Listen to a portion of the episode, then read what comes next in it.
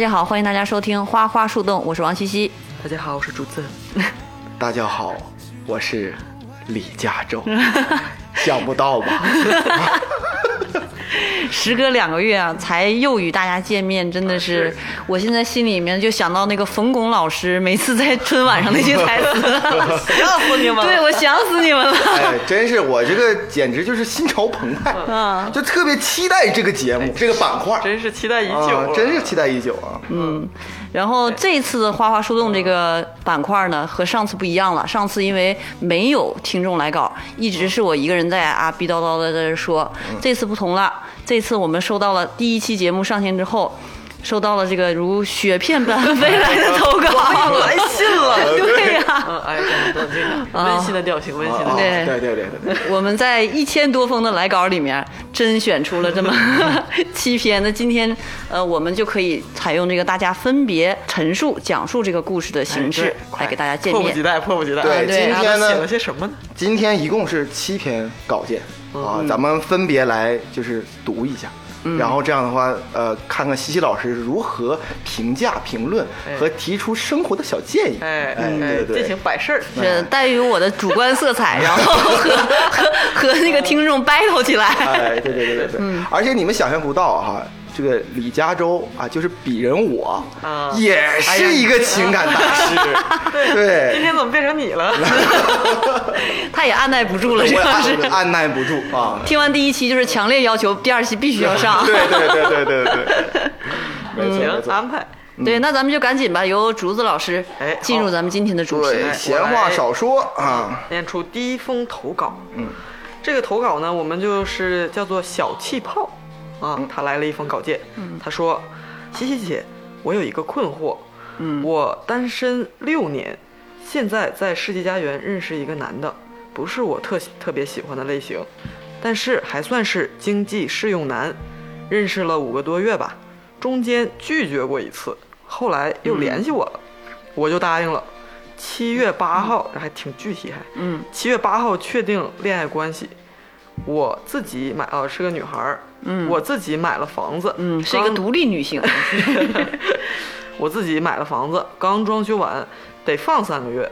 这个时间我想去住女生宿舍住，她经常出差，今天说想搬离我近一点儿，不让我住女生宿舍，要合租，但不让我有别的想法。这我简直笑出声了，真的。哦，呃，这这意思是说，这个男生想跟女生一起合租，对然后但是别有别的想法，就是说意思是你别怕，啊对对对对对，啊啊啊，要合租，但是不让我有别的想法。嗯，我现在心里有点别扭，本来就不是我特别喜欢的类型。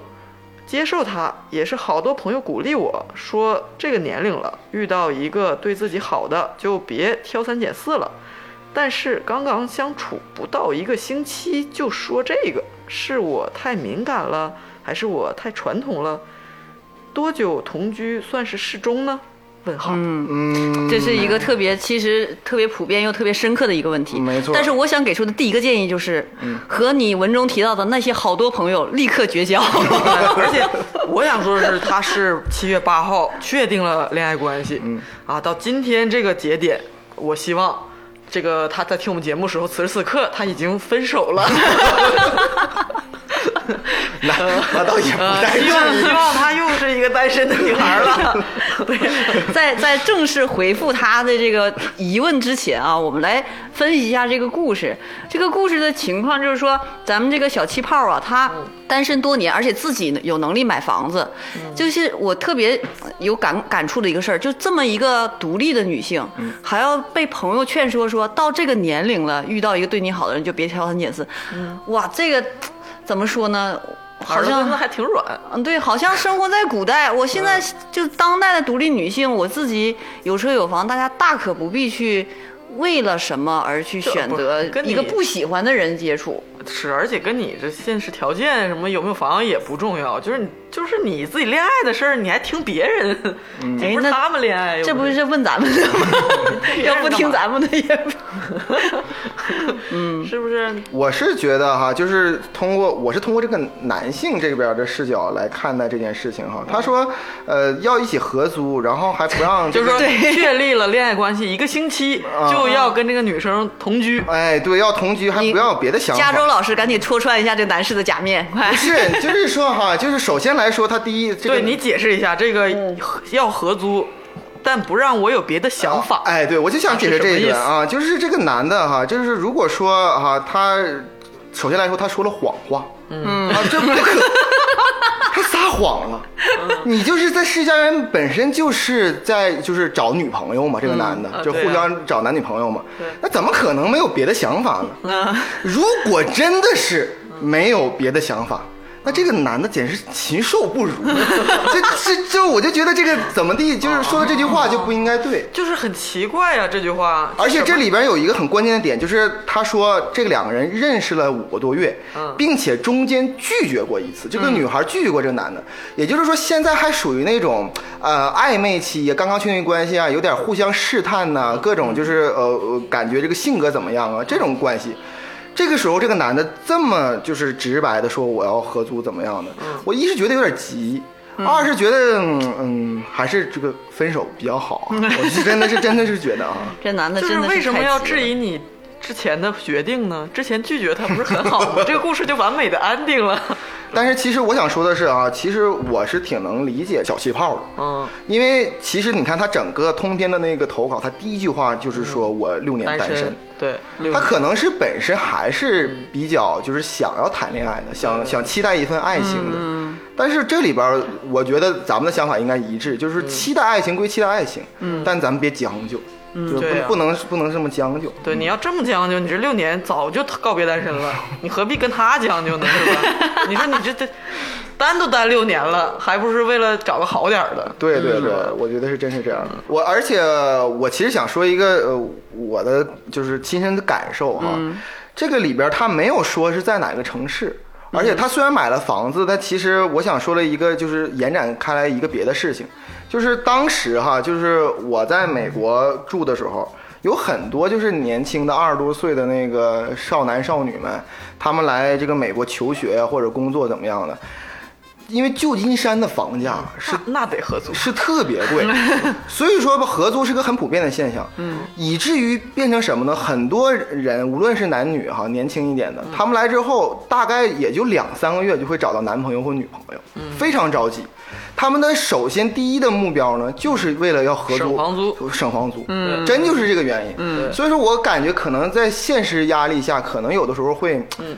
嗯，有有些东西就必须得忍让或者退让，这个东西其实，但是他已经有了房子，对，嗯，就是啊，他 还是分了吧。方面的，还是分了吧。还是分了吧。然后我我说一说我给这个小气泡的一些回复吧。嗯。嗯，首先嗯就是关于你提出这个问题，说多久同居算是合适，算是适中。其实这个世界上没有这个标准。嗯，没有，就嗯我看来，两个人发生关系或者同居这个时间，完全应该取决于你自己的感觉，因为嗯。恋爱本身就是一个很私人的事情，嗯没有人去制定这个标准啊，两个月、三个月还是一年，这个这个时间点。没有这样的，对，就是就我个人而言，如果我跟这个我很喜欢这个人，这个人也很喜欢我的话，明天就可以。对，你要都都不喜欢，你说你一一辈子也不你想跟你住啊。你？说要古代这两个人面儿都没见过，今天抬着轿轿子，然后举行完婚礼，马上嗯哎掀开头帘就要从 就要开始 就要发生关系。行房，对啊，你说这不是让让你觉得说啊，原来我老公长这样，那开始吧，对对吧？这不是这古人过于开放了一点。对，就没有什么是不是中，这个婚恋观一直就是在流动之中。对对对，而且呢，就是我不知道他可能是什么城市，上大城市还是小城市，因为小城市确实有那种很重的舆论压力，嗯就是父母啊来这就是左邻右舍呀、就很很多人会说三道四，说啊这么大岁数了还还还处对象？，你又不是女明星，那再怎么说也影响不了你 去挣钱。对对你管什么呢？对对我，然后我对这个小气泡还有一个特别发自内心的建议，就是他说单身这么久啊，感觉不太会恋爱了，然后又是受到结婚这个压力，然后等等等等。但是我想跟你说，其实恋爱和婚姻真的是可以分开的，嗯，必而而且就我现在来看的话，是必须要有必要分开的。嗯，因为如果说你一直考虑着这个后面婚姻的问题，你很难投入的去恋爱。这就是我想我分析，这就是他六年没有恋爱的原因。嗯因为他总去考虑的过多，这个人是不是结婚适合结婚呢？嗯是不是我的这个喜欢的类型啊等等的，嗯没有放开自己去真正的享受一遍啊那种恋爱的过程。嗯但是真正到结婚的时候，你才去应该啊这。可能也有的人会跟我杠，但是我想我说应该在结婚的时候还是要看一下双方的合作条件，这个是一个必要条件，使婚姻长久和稳定。在我的建议来看是需要的。比较和谐就会。对对对，对就是顺利一点，会顺利一点。对，西西刚才说分可以分开这个事儿，那有些朋友听到又会觉得说，哦，那既然这样，我可以不用找我这个有感觉的，我觉得他条件好，我们能合作，就就就就就往婚姻走呗。嗯，就正式不是这个意思，意思是说你婚姻要更慎重的去看这个人。对就恋爱的时候，你还能磨合，嗯觉得他这个这个点我特喜欢，然后这个点不怎么样，嗯我试试呗，能怎么样？对但结婚你既然已经是不是很能相处愉快了，嗯，那就对万不能考虑。对对对，是这个意思就是结婚虽然是合作伙伴的关系，但是你也要找一个愉快的合作伙伴嘛对。嗯，是这样的。但是我觉得哈，小气泡哈肯定是就是比较有智慧的一个人啊。嗯。他在那个结婚之前都已经买了房，他是属于婚前财产，嗯。所以说 所以说我应该应该是就是他还是有自己的想法，所以说我们这种建议呢，其实就是我会坚定他的想法吧，会更好一些。嗯，所以最后我们总结的一句话就是：小气泡，抓紧分手，对对 抓紧分手，可以放开自己的去好好恋爱一回。对，嗯，来，那咱们进入到下一个。好，下一个还是我来读，这个是一个已婚者的来稿。嗯他说：“洞主你好，我结婚了，也快要离婚了。嗯我和 L 先生 L 是初中同学，啊，起了个代号。嗯当初互相看不惯，完全就是两个世界的人。后来兜兜转转走到了一起，恋爱六年，婚姻两年两个月，中间分分合合，可分享的故事说多不多，说少不少。可走到离婚这一步，我回想起来依然是好的居多。嗯如果现在我身边的人认为我身上有一些优点，那多半是因为他，就这个 L L 同学，让我变成了一个自信的人。婚礼前和司仪对流程时，我开玩笑地提起极度恐高的他陪着我做索道的经历，那是我第一次看到他哭。结婚第一年，我们矛盾很多，几乎每天都吵架。有一天晚上，不知是吵累了还是什么，他从背后抱着我，我问他：“你觉得我们的婚姻怎么样？”他想了一会儿，说：“很好。即使最近我们经常吵架，但我也觉得很好，因为和你结婚就很好。”哎呦，他教给我，再生气也不能说伤人的话。他教给我，我很好，值得美好的一切。他教给我，无论发生什么，也不要放弃婚姻。正如她现在一直在坚持的。嗯，哦，就是她老公现在还没有放弃这个。对，是她想要离婚，她老公还一直在坚持。嗯嗯要离婚的原因不想赘述，没有出轨，没有家暴，是我的原则多次被触犯的结果。哦。嗯，就是一些日常生活中小事儿的原则吧，就比如说东西用完不放回原处什么这种原则。我不知道，反正咱们也不能揣测，就是反正他的原则被触碰了。嗯。嗯。但在此之外，我没有告诉他的是，我爱上了另一个人。哎，这这这太，你不是说不是没有出轨吗？啊哦，一个我从来没有见到过的人，嗯。哦，爱上的是一个他从来没有见到过的人，哦，可是现在我也失去了他嗨，这一句话里面三个反转了，是啊，就是我没有告诉 L，就是她老公，就是我爱上了另一个人，哎，这个人还没见过。然后这个人我没，咱们就是姑且称之为隐形人。就是咱们那个不好意思，但是因为他没写，是他这个代号，嗯我给他起个代号叫隐形人。嗯一个我，然后我现在也失去了这个隐形人，嗯是这样。接着，到现在为止，我依然不知道怎么定义我们的关系。我很爱他，也会每天告诉他我爱他，遇到的所有事情都会对他讲。对这个隐形人讲，对，只要隐形人回复我，我就会放下手边所有的事情。会幻想隐形人的样子，即使从心底里我知道，不管他长什么样子，我都会爱他，哎呦，太会感太爱了，太爱了，太爱了。会感应到他大概隐形人大概什么时候会给我发信息、打电话给我，喜好的东西如此相似又不同，仿佛我们天生就应该在一起。嗯，这样是恋爱吗？我不知道，但是在遇到隐形人的第一天，我就知道我的爱而不得就是他的名字。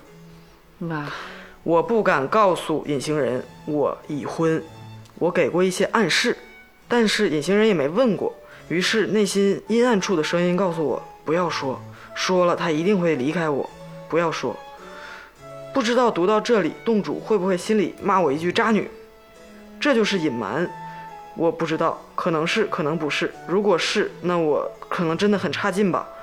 现在失去他，可能也是我罪有应得。可是希望洞主骂完以后能继续看完这封信，稍微体会一下我的痛苦。我认真想过，我不能和他在一起，即使离婚后也是不能的，因为隐形人啊，这个他，在我心里太重了，我承担不起和他在一起后可能即将面对的分离，因为我们没有人能够保证永远，是吗？就算我们很幸运的走到了最后，我也不想和他争吵，我想把自己最好、最珍贵的宝贝都给他，但是不愿让他看到歇斯底里的我，哭得眼睛红肿的我，我宁愿就这么结束，起码我们记起来都是美好的陪伴。真爱一个人会太害怕失去他，所以宁愿不要开始，宁愿只和他，就是这个隐形人，做朋友，宁愿只做朋友，让亲吻只存在梦里，现实的我们克制又冷静。然后最后一句话是，所以就让我一个人吧。啊，这是他的全文。嗯，呃，这个文章有他这个来信有点长哈、大概是有两段儿。第一段儿呢，就是说他和这个 L 先生，就是他青梅竹马的这个老公，嗯，他们这个恋爱长跑，然后结婚两年多，现在处在一个这个离婚啊、濒临离婚的这个现状。然后呢，第二段大概就是描述了他对一个没有见过面的这么一个人的这个纯爱纯爱，然后他的这个患得患失，在我看来啊，就是这种，哎，太重视了，然后患得患失的这么一个就是深爱，然后这个纠结，嗯。嗯，两段事儿。嗯。你那个先从加州老师先从男性的角度来解读一下，呃，首先来说呢，我觉得这个人，这个投稿这个人啊，就是呃他叫什么来着？已婚者。已婚者啊，这个这个人啊，是一个非常好的 rapper 啊，因为这个 这个信里边啊，真的说句实话 说句实话啊，这是很多 punch line 啊，非非常非常的好啊，是吧？嗯，嗯，就你看，比如我说了几句啊，但是我觉得很好，因为和你结婚就很好。还有说喜好的东西如此相似又不同，仿佛我们天生就应该在一起。我的爱而不得就是他的名字。啊，就随便你这么一说，确实这个很文笔的 flow 还哎，是有一个，对，很有 flow 啊，对，劝子啊，对，确实是文笔有些文学性在里对，有些文学性在的。我我是恋爱中的人的特点。哎对，就是一恋爱就成为诗人，哎，对，情感啊，嗯这种充沛的感觉会哎让你的文笔变得就是，哎，他其实他这个来信呢，在我看来哈、嗯。就是我的浅见啊，分两段儿，前一段是跟 L 这个她老公，后一段是跟她这个想象中的人。暗恋的人。我比较就是，嗯，感觉有点像，就我想说，先说一下第二个这个人，嗯，第二个人我就想起了《三体。Jesus Christ，是不是？》，就是你看罗罗辑，嗯。嗯，他想象出了一个啊，那个那个庄严，庄严。对他很完美，画中的人，对，就是我是觉得他自己描绘了一个完美女性。我想说的是什么呢？我想说就是曾经大刘采访过，就很多人说这个《三体》里边你怎么搞一个庄严这个最虚假的角色最虚假的角色就是他，而且没有意义，跟这个整体这宏大的背景没有意义。但是大刘的回话就是说，这个东西就是一个正常的人，他就是内心当中肯定有一块地方是要有那种他觉得很完美的一种形象的一个在那块儿，所以说而且还不敢触碰。嗯，你看这个逻辑其实这个东西其实我觉得吧。因为他要给罗辑一个这个支点，对是是他的人物改变，对。和他的这个心路，对。但是大刘不懂爱。啊，别别写了下回别写了，这个恋爱的事儿你真是别写，女的你也不懂，但是这个这个是一个现实生活中的故事，我觉得这是怎么说呢？只能说这个投投稿人啊，应该不是因为前段婚姻的不好而喜欢了，就是有了这个隐形人。嗯，就是就他这个行笔之间啊，嗯感觉是一个巧合。对就是我们的婚姻是不行了，他触犯了原则。对对对，然后这个事儿呢，不是因为我爱别人，对才不行。这我觉得他们俩碰巧是，这就是两件事并行了。我感觉有一种那个小女孩那种幻想那种、那种感、感受在。对对对对。然后我想说说那没有见过的人嘛，对，我想说，哦，然后我再想说说前面前半部分，就是她跟她老公之间的这个这个事情，对，就是确实哈，我我不知道你们，我觉得这个生活当中两个人在一起耳鬓厮磨很久，嗯，就是很容易就是说，就是一些别人看起来很小的事儿，嗯，但会就引发很大的情绪，嗯，就是你看他其实他说了一句话，就是说我有很多原则多次被触犯的结果，他没有家不是家暴，也不是出轨，对，就可能就真像刚才西西老师说，可能你的东西没有摆回去，嗯，或者是你这个东西没有洗干净，就这个就很简单的事儿，可能在外人看来感觉这个事情很很小的事儿，但是呢，就是如果是长年累月的这么积累下来，确实心里有一种负担，就感觉家里不是很亲切，不太想回家，就有有有有这种感受，所以说我是觉得，呃，磨合还是有必要的，但是呢。它里边说的很清楚，就是说我们恋爱了六年，他们整整恋爱了六年，并且结婚了两年。那么他刚刚开始又说了，说他结婚的第一年，也就是他的恋爱的第七年开始，嗯，然后就是矛盾很多，每天都在吵架，嗯，真的是七年之痒，嗯，就是诚不欺我，嗯，对不对？就是确确实是，我觉得是磨合很重要，因为这个七年真的是一个很很暴躁的一个事情。所以我听完这些这些整个故事之后，我是觉得这个女孩啊，就是很煎熬。不知道西西老师，你说怎么样才能就是脱离这个苦海直？接就到我说了吗？嗯，那就是我就开始骂他吧。是这样这样我就吗？先我想说脱离苦海。那也骂醒他也是一个对对对对我先说一下角度嗯，我先说一下我对整个事件的一个看法，因为我也是一个多年的一个已婚者。嗯嗯，在他先讲述了自己的婚姻啊诸多就是不就是不利呀、也看濒临这个崩溃啊这个状态，然后随后说这个跟这个尹先生的这个纯情爱情故事啊。嗯。在我看来，当然我这个想法是很主观的，但我想你们也我也不是一个什么专家，肯定是要听我的主观意见。嗯当然我就直言不讳的说，我现在就可以直言不讳的说，你和这个尹先生的所谓精神方面的纯爱，绝对是影响了你这个婚姻的关系的。嗯，不会是对不。会是像你说的，先先是因为婚姻不利了，对然后才出现了这个人。嗯作为一个多年的已婚者来说，就是你前面说的这个很多原则，多次被触犯的这个这个所谓的原则，我是亲身有经历。原来我也是一个特别，我也是我，因为我是一个处女座，嗯我的那种没用的原则也很多。天哪！就是袜子乱扔啊，什么这个什么，反正各种各样家里那些小小事儿，全是原则。嗯，然后也在婚后的几年，其中有两年，我们两个的关系真的是濒临离婚。嗯嗯，嗷嗷干。嗯，就是就和他前面所描述的这个情况是一样的。嗯，但是我们来反观一下他在信前面写的内容，信前面写的内容说的很清楚，就是说。他跟他在一起，让我变成一个更好的人。嗯，这个就是一个好的婚姻的根本判断的一个，就不是说婚姻好的情感互相成就。会让你成为一个更好的人。她前面都说的很好了，她老公就是那么怕那个恐高，然后还陪她做索道，都甚至都吓哭了，就说明这个男的也很爱她。在这么吵、这么累的情况，还说出了因为和你结婚就很好，而且这个男的先道歉。对嗯，首先得说这个老公是一个挺好的老公。嗯，你你你放在所有的婚姻关系里来讲，嗯，你到底最重视的是什么？嗯，你重视的是 这个人对你的爱，你也知道对他你对他的爱，嗯，还是说你那些没有用的小原则？就这些原则，我多年就是像一个神经病一样的设置了很多原则，嗯。最后那个我们两个干来干去，干来干去。就是婚姻真的是很疲惫的一种东西。嗯，到现在，呃，也不知道是随着年龄增长还是怎么还是怎么着，我就是放弃了很多我的原则，是现在的婚姻生活一片和谐，嗯，相当和谐。嗯，嗯，而且我认为这个出现的这个隐形人，完全就是直接影响了造成你那么多原则被触碰触碰的这个原因。很多原则你踩了一下就踩了一下，但现在因为你心中有一个更好的人，你就会觉得隐形人永远不会踩你。对，因为他是一个完美的人设而且这个完美的人设，其实像你刚才说《三三体》那很有道理。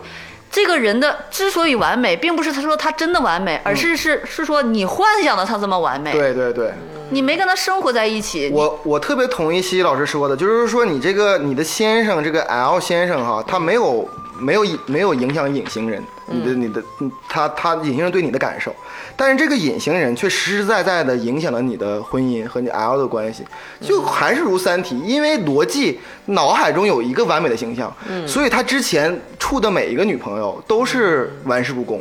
他就觉得这个爱情是不是他心心目中想象那样，但实际上真正的庄严跟他在一起，或者是真正的隐形人来到你面前，你可能会待了两三天，你会发现他也踩你脚，他也可能把袜子乱扔，他也可能会触犯你的小原则，因为人无完人，不可能有一个人天生生下来就是为了你，觉得就是呃为了你而存在的，不可能是这样。而且网上不是有一句大家都说俗了的话嘛，就是说，如果你觉得和一个人是灵魂伴侣，只是那个人的智商、情商在向下兼容向下而已兼容，对就是这么简单。而且我我想说的是什么呢？就是对，可能对方是个 AI 人工智能，对对对对，我就说感觉根据你的算法算的。有点不真实，就是第二个那个隐形人啊。这个人为什么会处处符合你的想象？为什么会处处符合你的你的这个种种种的所有的你你你你觉得这么好那么好？可能是你老公花钱帮你找的一个 虚拟男友，就是他的人设，他演你老公。想跟你离婚，你觉着他不想放弃。呃，我正经说啊，我刚才非常同意西西的观点，就是不要觉得这是两件并行的偶然的事儿。嗯，就是说你的这个尹先生这个事儿，绝对是你在婚姻中导致你走神儿了。嗯，咱们别说道德上东西，你们也没见过面，可能也没有实质的什么东西对，但是你就是走神儿了，影响了你这个婚姻的质量。对对，你虽然说婚姻这个第一年就吵架，可能还不一定不认识尹先生呢，你们就吵架，可能你有积累的问题。但吵架太正常了。对，这些东西是正常的东西，而且我通过就是他的行文来看啊，嗯他是一个分手也要体面的人，他说的都是老公好的事儿。嗯我相信，如果一一个人要很片面的说，我婚姻就过不下去了，他可以列举很多差的好的事儿差的瞬间，对对对嗯但是他还是愿意相信，他还是客观的总结了，就是嗯老公好的那些东西，然后他他感谢的那些东西。你跟你我跟你说，不是因，也可能你们会认为我这个想法比较阴暗啊。嗯，但是我认为她之所以要离婚，也在不断的说这个老公的好处的其中一个原因，是因为她自己知道自己这个精神走神儿，在婚姻中走神儿这件事情。嗯，他觉得有点理亏。对我认为是这样，而且还有一个也可能是我阴暗的想法，就是我想对这位已婚者说，这个尹先生之所以也没问过你已没已婚的事儿，很有可能。就是因为他已知道你已婚，而且更大的可能是他也已婚。对所以说大家就在保持一个成年人之间的沉默原则，就这么回事大家。有点小默契，彼此走神儿。他想要的就是咱们一起走走神儿得了，你也别问我，我也别问你。对对也别见面，也别那对太深入的交流啊。而且就是男女之间真的是在上床之前。就永远都是自己的形象代言人，嗯你得相信这一点。你老公跟你结婚之后了，他不再为自己的形象代言了，发生了很多觉得踩你、踩你线的事情。嗯，现在你们彼，你和这尹先生彼此之间还是在做自己的形象代言人，那肯定是好的不得了啊。对啊，嗯，肯定把自己最好的一面展现出来啊。对对对，而且就是他，我看他这个描述里啊，我觉得这个尹先生他们俩的，就是这种对话的关系和这个地位，是他把尹先生看得很高很重、很重。他说的是，就是说他在我心里太重了，然后我不想。他甚至是，他就说我不想跟他有什么结果，是因为我怕他，他也是一个说，呃，很怎么说也我打引号的聪明的女孩，嗯，就是我不想让她看到我不堪的一面啊，鸡零狗碎的一面，就是我想在她心里也保持完美，然后她在我这也完美，然后她就说，你刚才说离婚后我们也不能在一起，她也幻认真的幻想过，我们就是最后她给自己的结论是什么？就让我一个人吧。她就是，我感觉她是完完全全被这个这种不对等的对话地位给压制了。就是你没有想想，你们聊这么多天儿，他如果对你也有感觉，你对他有感觉，那正常人是不是说幻想在一起应该是。对，或或者哪怕是不能在一起或者怎么样的，他不去问你，就是不想接你这个包，我感觉。对对对。然后你又觉得他很高高在上，又很重，觉得不可攀就是觉这这个东西，这这个这这各种的压制，其实很不健康。我觉得，就是你，而且是你把它给美化了。对他提出了一点说说，即使我不可能和他在一起，即使离婚后也是不可能，是因为他进行了条件方面的对比，代价方面的对比，并不是没有幻想过和他在一起。你如果没想过，你咋知道你俩不可能在一起呢？嗯，嗯。这样吧，咱们聊了这么多啊、我其实因为这故事是我读的，我这个在编读的时之间呢，我就是就设身处地的从他的角度出发，给他一个建议，对。对，哎。下面就是咱们说完了，分析完了事件之后，就开始说给你建议了。对我我我先给他破个局，嗯，既然现在都这么痛苦，嗯。嗯，两边又纠结，你要结婚离婚，老公又不离什么的，嗯，我觉得。先不要揣测这个原则问题是多大啊，他就说他，因为他简短的一句话，他出放原则。嗯，虽然他很好，他也不愿意离，但我就要跟他离。我觉得咱们，因为你俩刚才说说可能是小事儿原则，但我想的其实咱们不要揣测他是小事儿，也许很严重，他只是不愿意说。嗯，既然你觉得走不下去，那我相信你的选择。嗯，但是你老公不愿意离，我给你破局方法，就是你马上跟尹先生见面，嗯，马上跟他搞在一起，就是加速这个过程，加速主义。对 然后你对尹先生第一也会幻灭，嗯，你们你觉得你俩不可能在一起，又不合适，你的判断都是对的，嗯，你就不要纠结了，面对这个问题，马上跟他见面，然后面对。一发现不合适，二告诉你老公，我跟尹先生见面出轨了，嗯，你老公马上同意你，离婚了，这个。然后你开始两段都干干净净的解决，开始新的生活，爱更值得爱的人，去马上重新翻篇儿。但是你说的这个代价太大了，代价特别大啊，相当大。就是如果是原来的我，也会按照这种方法去进行。就是我认为你想使一个事情结束，就是加速它是最好的一个办法。我原来是这么认为的，哦是吗嗯，然后我也认为就是说要要正面面对问题。但是关于婚姻这件事情是这样的，代价真的超大。因为当一个你要离婚、出轨，你所要在这个社会上和家庭里承受的这个。舆论压力和财产分割等等来回来去的这些东西，嗯这个伤伤痕是很大的。就是你和两个人正常离婚的伤痕都很大，他可能永远走不出来。你要再加上出轨，在这个事儿再离婚，真的背负的东西太多，不是一般人能承受得了的。对对对嗯呃，我说一下我的意见吧，哈，我也就是设身处地的为他想了。这样的一个一个两个办法，第一个办法呢，就是针对一个第一个点，就是如何判断一段婚姻该终结了。我我是这么考虑的，就是说，首先就是婚姻本来就是一个契约，就是一个合作，就像你到一个新公司一样，你也要跟所有的团队磨合，找到它的这个规则，对吧？嗯首先我们要有一个深度的沟通，敞开心扉的沟通，然后通过共同努力，发现共同努力之后还是不能达成很好的前进的状态，才是他该终结的时候。嗯而就他目前的情况来看是，至少他没有做出努力。嗯，现在是男方单方在努力，这个婚姻是在共同努力之后还不能成的情况下，才是他该终结的时候。嗯所以说我第一个建议就是，希望你能够敞开心扉的，放下心结的，好好的和你老公对这件婚姻共同去。经营，共同去努力，那就涉及到第二个问题。那我心里面还一直爱爱那个爱而不得的人怎么办呢？那第二个问题就是说，你如何判断你是真的那么爱那个人？就是爱情很多时候它是一时冲冲昏头脑，荷尔蒙上升，对，它是一时冲昏头脑。你可能觉得我也不想这样啊，可是我就是爱上他了，怎么办？我每天早上想他，晚上想他，没问题。这时候你要，我建议是做几个幻想啊，几个幻想，你要分清楚，他是你是真的很爱他，还是说只是一种精神或心理的一种寄托。第一个呢，就是把你的意愿。把你愿意为他付出的东西具象化。你刚才在文中陈述的是，我想把自己最好的、最珍贵的宝宝贝都给他，太太精神层面了。嗯，你把它变成具象化的东东西，财产、嗯，房子，内脏、内脏，对。就比如他需要移植了，对嗯。这种东西，如果说他现在管你借钱。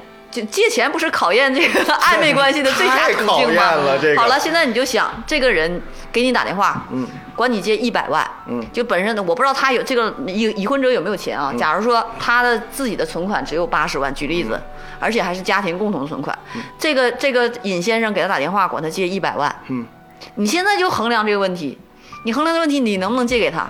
你能不能背着你老公把你的家庭存款都给他，而且还去举债二十万给他，那不行，王俊凯也不行。对吧？一下就衡量出来了，你看吧。易烊千玺没准可以，对吧？都都不行。就是说你你真的就是说他现在就是那个需要肾移植了，就跟就跟你配型，你能给他不？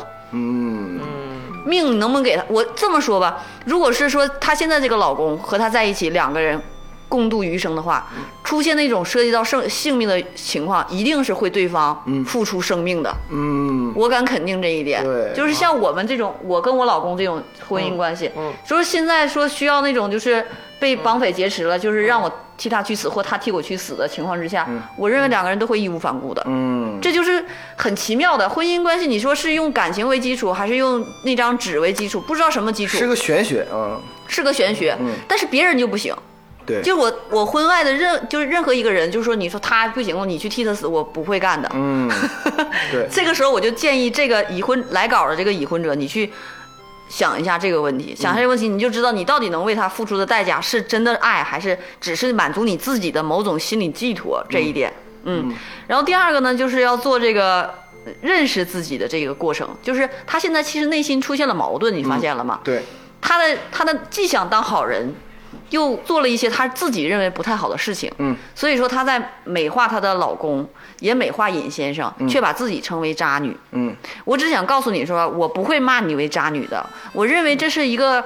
呃，成长过程中或者是婚姻关系中很容易出现的情况，我甚至说不能说是每个人吧，我认为百分之八九十的人都可能出现过这种情况，嗯，只是程度的轻重而已，要不然不会有那么多的就是出轨故事，也不会有那么多的就是什么抑郁啊或者什么其他的问题。你首先我跟你说，你这个情况是非常正常的一个。情况，嗯。你不要把自己否认的，就觉得我自己是个渣女，我就是内心又怎么怎么样。你，想当渣女还不配，就是真是的渣女，那你心理素质相当强对大，对，对对对，根本不会来投稿的，对，就是。渣女是把这一切玩弄于股掌之中的。对那你叫渣女。你现在文中出不断出现那种愧疚的感觉，说明你不是，你只是一个正常的人而已。对对对。就认识自己这一点非常重要对。你是一个正常的人，你出现了这种情况，你出现这种情况，你应该面对这种情况和调节这种情况，而不是否认自己和离婚。嗯，这是你应该想的问题。太激烈了，对，认识自己，然后认识这个感情是不是你能付出多少代价的这这么这么一个一个东西。第三一点就是你一定要想清楚，一个人是不是最佳的选择，这个事儿是非常现实的事儿。为什么又扯到这儿来了呢？因为现在的社会生活真的很难，很难。为人现在生活为什么两个人要组成家庭，要共同的去抵御风险？承担很多东西。如果你足够强大的话，你可以不选择。可是你呢？从文中的情况来看呢，好像没有那么强大，好像没有那么强大。那么你自己一个人生活是不是最佳选择？你如果和这么爱你的一个老公分开了之后，你对人生的又对自己有了这么多的谴责，你接下来的人生会。就是走向哪个方向不好说，我我的建议是还是在现有的基础上做好调整，做好对自己的认识、对事情的分析，然后继续和你的老公在一起。至于这个尹先生啊，真的只是人设而已。即便是他是一个超级好的人，但你也知道，你俩就绝对的不可能。嗯，更何况你要是真的走近了之后，走近了看，也不一定是那么那那么完美的人，因为人无完人，大家都知道，都是成年人。所以说，面对这种情况，我的建议就是说，认识自己，认识这份感情，嗯，好好的和你的先生共同努力，把这个婚姻经营好，然后跟这个尹先生抓紧时间 say goodbye 就完事儿了。这个也是挺令人唏嘘，我们也展开了很多的讨论。那咱们赶紧进入到下一个故事。哎，下一个故事由这个西西老师你来念吧。对，下一个故事呢是一个大学生来稿。嗯，西西老师，很抱歉这么晚打扰到你，我是一个二十岁的大学生。今天我想向你说个事儿，我跟他分手快一年了。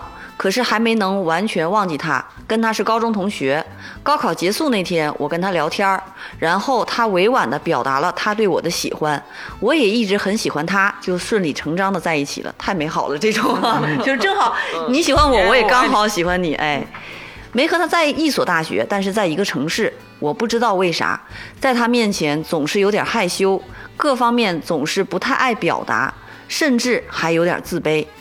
这点可能是因为他家条件挺好的，而我家就普普通通，在一起很平淡。我不是很爱表达，但是真的好喜欢他。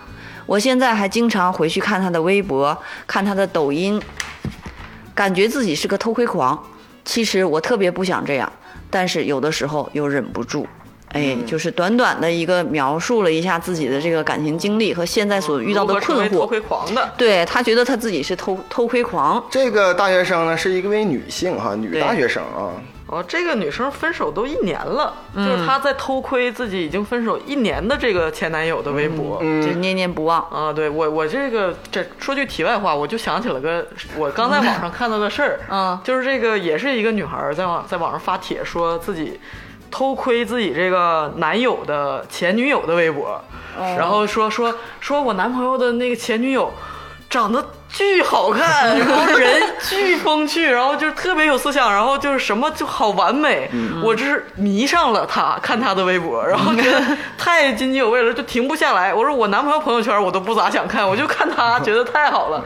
然后他就说，但是呢，我发现我男朋友呢也在看哦啊，也在看他前女友的。我一看，我一眼他的手机都是加载过的，他说我心里就有点不知味，就就觉得怪怪的。嗯，然后这个还有后续，他就是过了那个几周之后，他来回复说更新，报告大家已经分手了啊，但是我还在追这个女孩的微博，太好看了。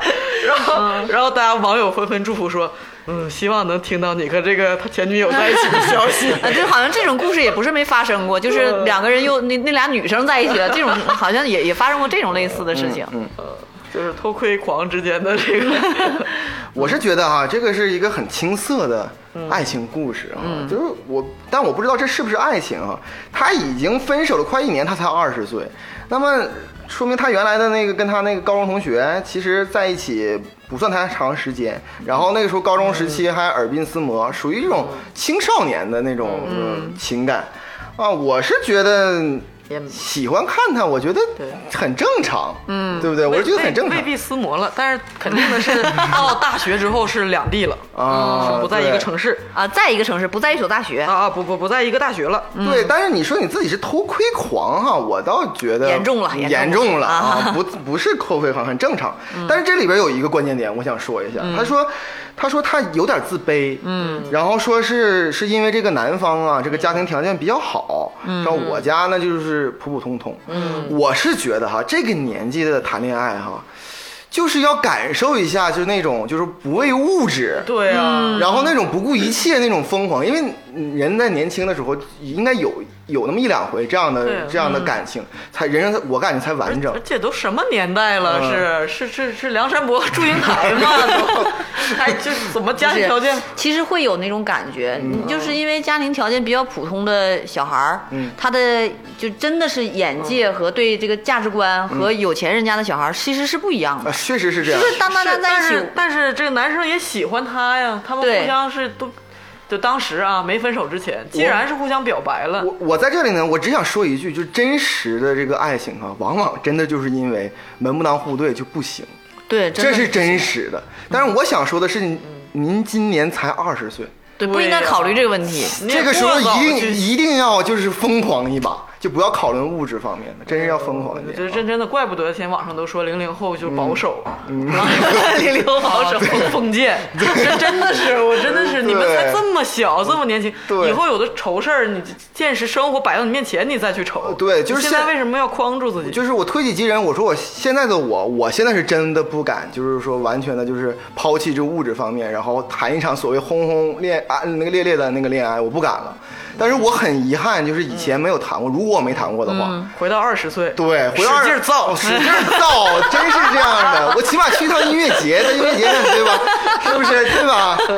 对，但是现在不行了。所以说，你现在才二十岁，对我们多想回到二十千。万不要放弃这个这个事情。也别给自自己设限。对，嗯。但是我想说，其实我挺能对他这个呃发言感同身受的，因为他倒不是说考虑到以后结婚的门门当户嗯对，是普通家庭，甚至就是条件稍微差一点小孩内心的感受，你知道吧？总是觉得跟人在一起，那个人肯定她男朋友肯定也没表现出来一些嫌弃或什么的，对但她内心会有一颗种子，不是说考虑到以后我们结婚门门当户对的问题，而是现在我跟他在一起，我总觉得自己会有配不上。你知道为什么生活比较一般的家庭会有这种感对啊觉吗？就是当拿回来好东西的时候，父母就会说留着送给别人或什么的。那个时候你会从小就有一种感觉，就是我可能不配得到好东西。嗯嗯，我其实我也能理解这种感受。比如说很简单的一个例子啊，比如说哈，就他们要一起参加一个，比如说吃饭的饭局，人家男朋友可能直接开宝马就去了，嗯，你是公交车去，你就迟到半小时。这种生活可能会生活当中会出现。你就骂他，我你女朋友你不接我，呃，对，就是说我的意思是说，你可能去到场之后，你会发现啊，可能每个人都有车，但是我就可能没有，他就对就闷下来了。甚至是穿衣服的问题哎很简单，因为她不可能所有的衣服全让她男朋友给她买，因为他们也不到那种那种程度嘛。这也是个现实。然后就觉得我没什么可以穿的出出去的衣服，到那儿的时候就会觉得很不舒服。但是正因为这一点，我想说的是，就是不要在乎这些，还是要自己要、要调整一下自己的心态啊！我是真的觉得调整心态，你要轰轰烈烈一把。他他开宝马，那宝马就应该是你的。啊那也也倒太可以，也不必，也不必。这也太放得开了，这也不是我，我是觉得啊，呃，这个女孩儿，咱们现实中确实是这样，尤其现代社会，就是这个贫富差距也大了，不像是早几十年。嗯，阶级固化了，现在。对，不是早几十年，就是至少大学时候，大家看不出来谁怎么样，对对都是学生。嗯但现在学生跟学生可差的太多了。对对，但是，但是我意思是说，他的这个自卑的心态啊，影响到了他的相处。影响到了。就是我明显感觉到他说他的这个自卑，他因为他说在他面前我总是不爱不爱表达，扭扭捏捏，然后怎么样？他在也许跟他家庭条件相当的朋友面前，可能不是这样。对。对。他就是有这种压力和这种自卑，才导致了他们最后分手了。嗯。就是他，我我觉得不一定是完全的这个原因，嗯。但是他是是有一点儿这个因素的。嗯。他们尤其是又不是很深厚的基础，是高考结束才在一起，嗯。一到上大学马上又分校了，嗯，他他们的这个，我说句就是说不太客气，就是你情感基础很薄弱，其实。嗯，嗯，其实那个那个年纪年纪都薄弱都薄弱嘛，对，就是在一起也是短短的时间。对对对，很正常。对，所以说就是我觉得这个东西是因为应该是在瞬间之间，就是假如说啊，假如他们高一就在一起，嗯，那咱们贫富差再大，三年了，我男我你女朋友，你我男朋友，那咱们俩谁跟谁呀、买个宝马很正常的。不是，就是瞬间之间又加上这个节点，对马上就分对分道。那你就我我的建议哈是不要再回去找他啊，你可以看他的那个微博，这不是偷窥啊，可可以随便看那是什么？是追星吗？啊，不是 就是正常看朋友嘛，正常看。然后你现在急需有一个新的恋爱，我觉得是找一个新的恋爱吧。我是这样的，我为啥对他特别能够，就是在数千篇投稿中把它挑出来？你这么说，听众真以为 真以为有。进来，也不是啊。还是欢迎投稿，对对对，是因为我吧，我本身就是一个来自于小镇的一个普通家庭，嗯。然后呢，虽然说是我到了这个长春读大学，然后怎么就是通过自己的努力，还算是就是呃有一点点优秀吧，就是大言不惭的说。嗯然后这个工作之后吧，确实是有一些大哥大姐们就是要给我介绍有钱的对象，嗯，但是我对自己的认识非常清楚，我就断然拒绝了。啊，那为什么呢？断然拒绝。就像我后来结婚之后，可能生活比较有拮据的时候啊，过得不是那么很顺利，我妈就说你看，活回来吧该呀，你就你不就是按这样找找的吗？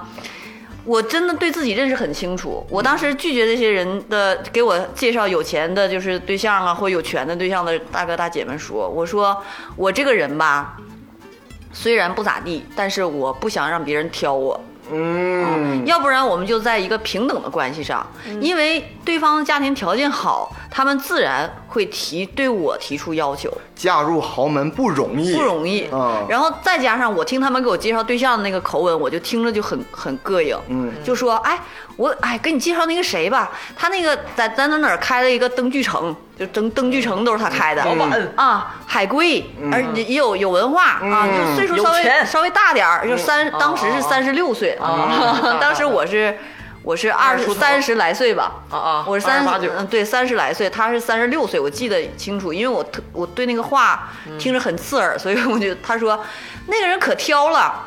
啊、就是意思是说要呃那个大个漂亮白，还要人有人很优秀那种。我符合呀。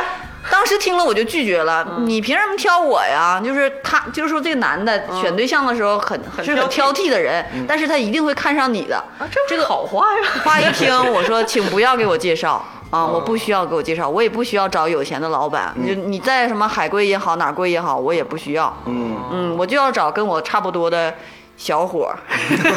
你也很挑啊，你也要大个漂亮白的小伙儿了。嗯，对，反正是会有那种心情就是我我觉得我要和找这样的人，嗯，今天当做你来投稿，你说我跟你分一下子，你这不还是你也陷在这种自己不配得的情绪里？对我就是自卑心理，我告诉你了，这就是我说开始就是这种。